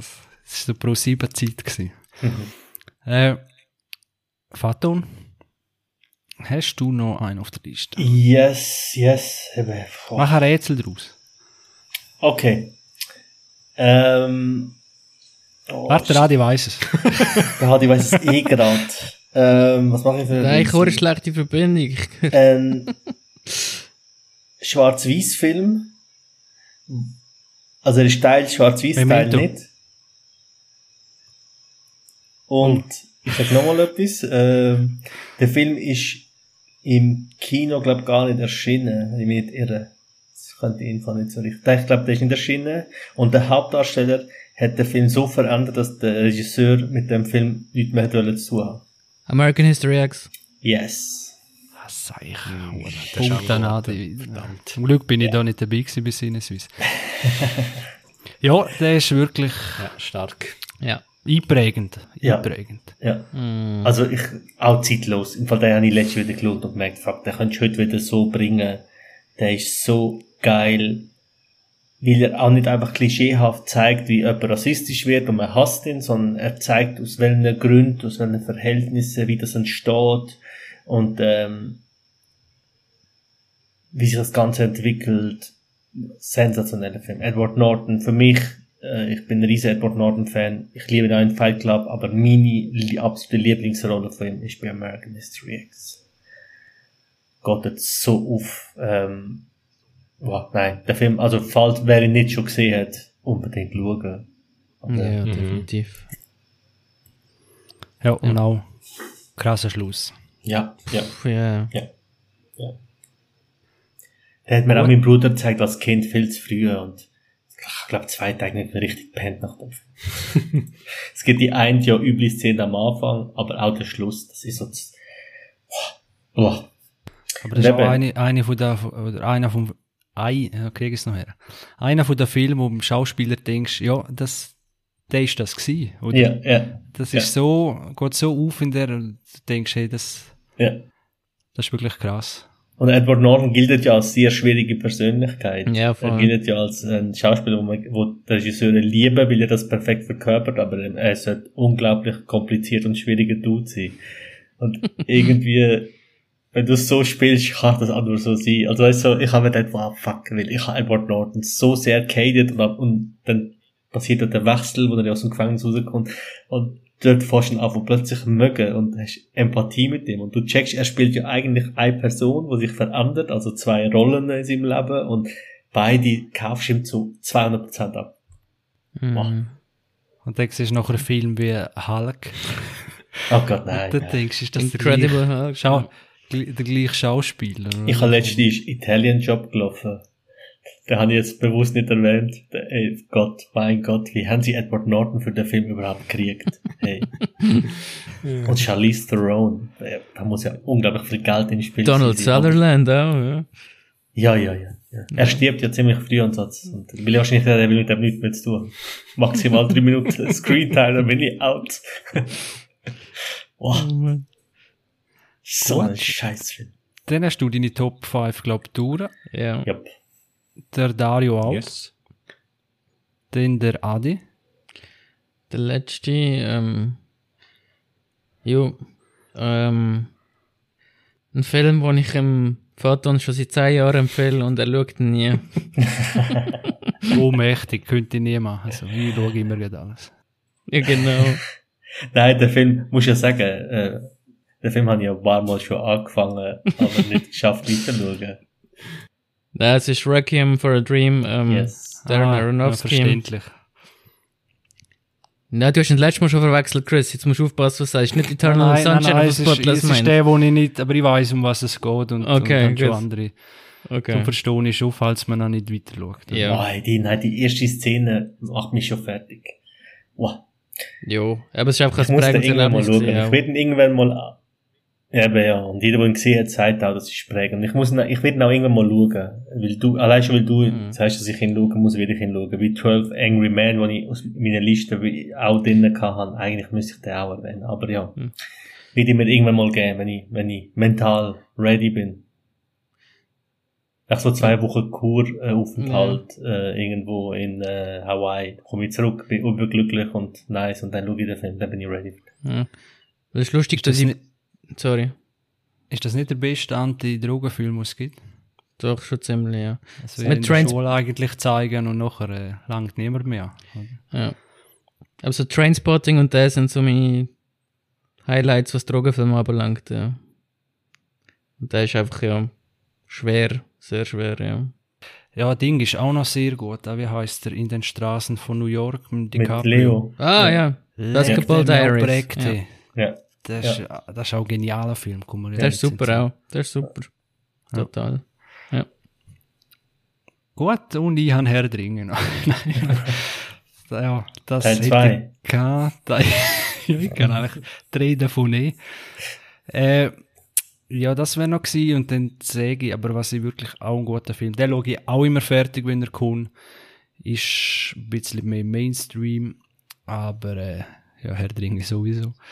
äh, geht um ein schwarzes Loch. Interstellar. Genau. Ja. Ja. Muss man auch nicht viel sagen, aber äh, der hat auch etwas, wo man Ja. will einfach ah, zu dieser Szene schauen noch und dann kommt das, was dort auf, Mhm.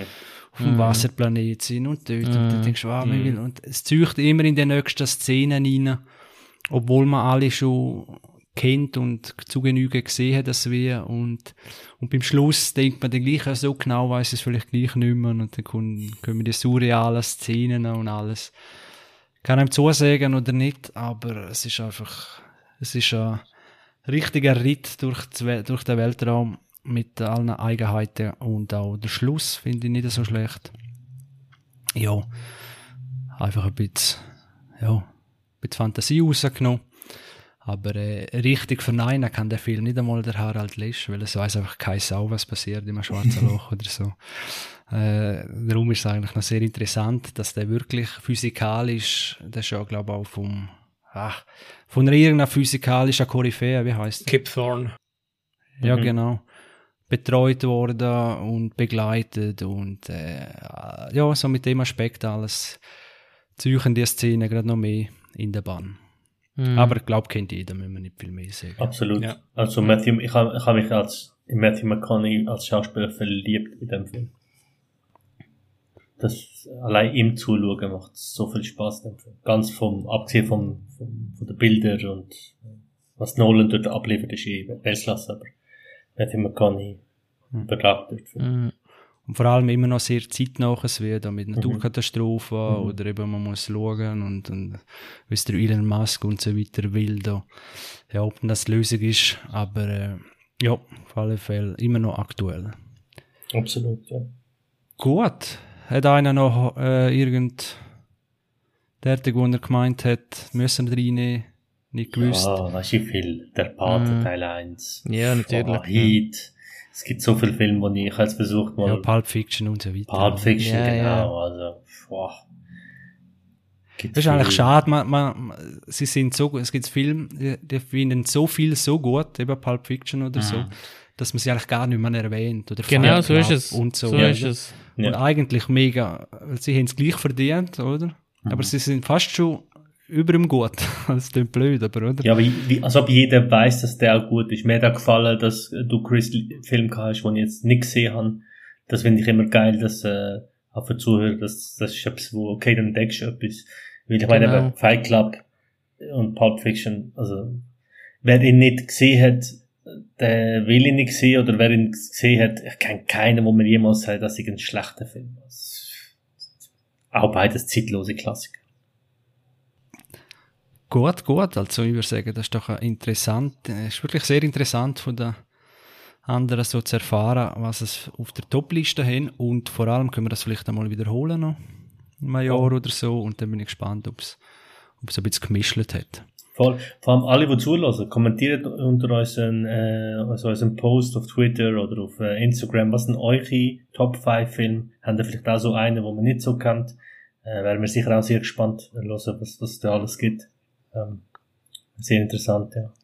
Unbedingt, ja.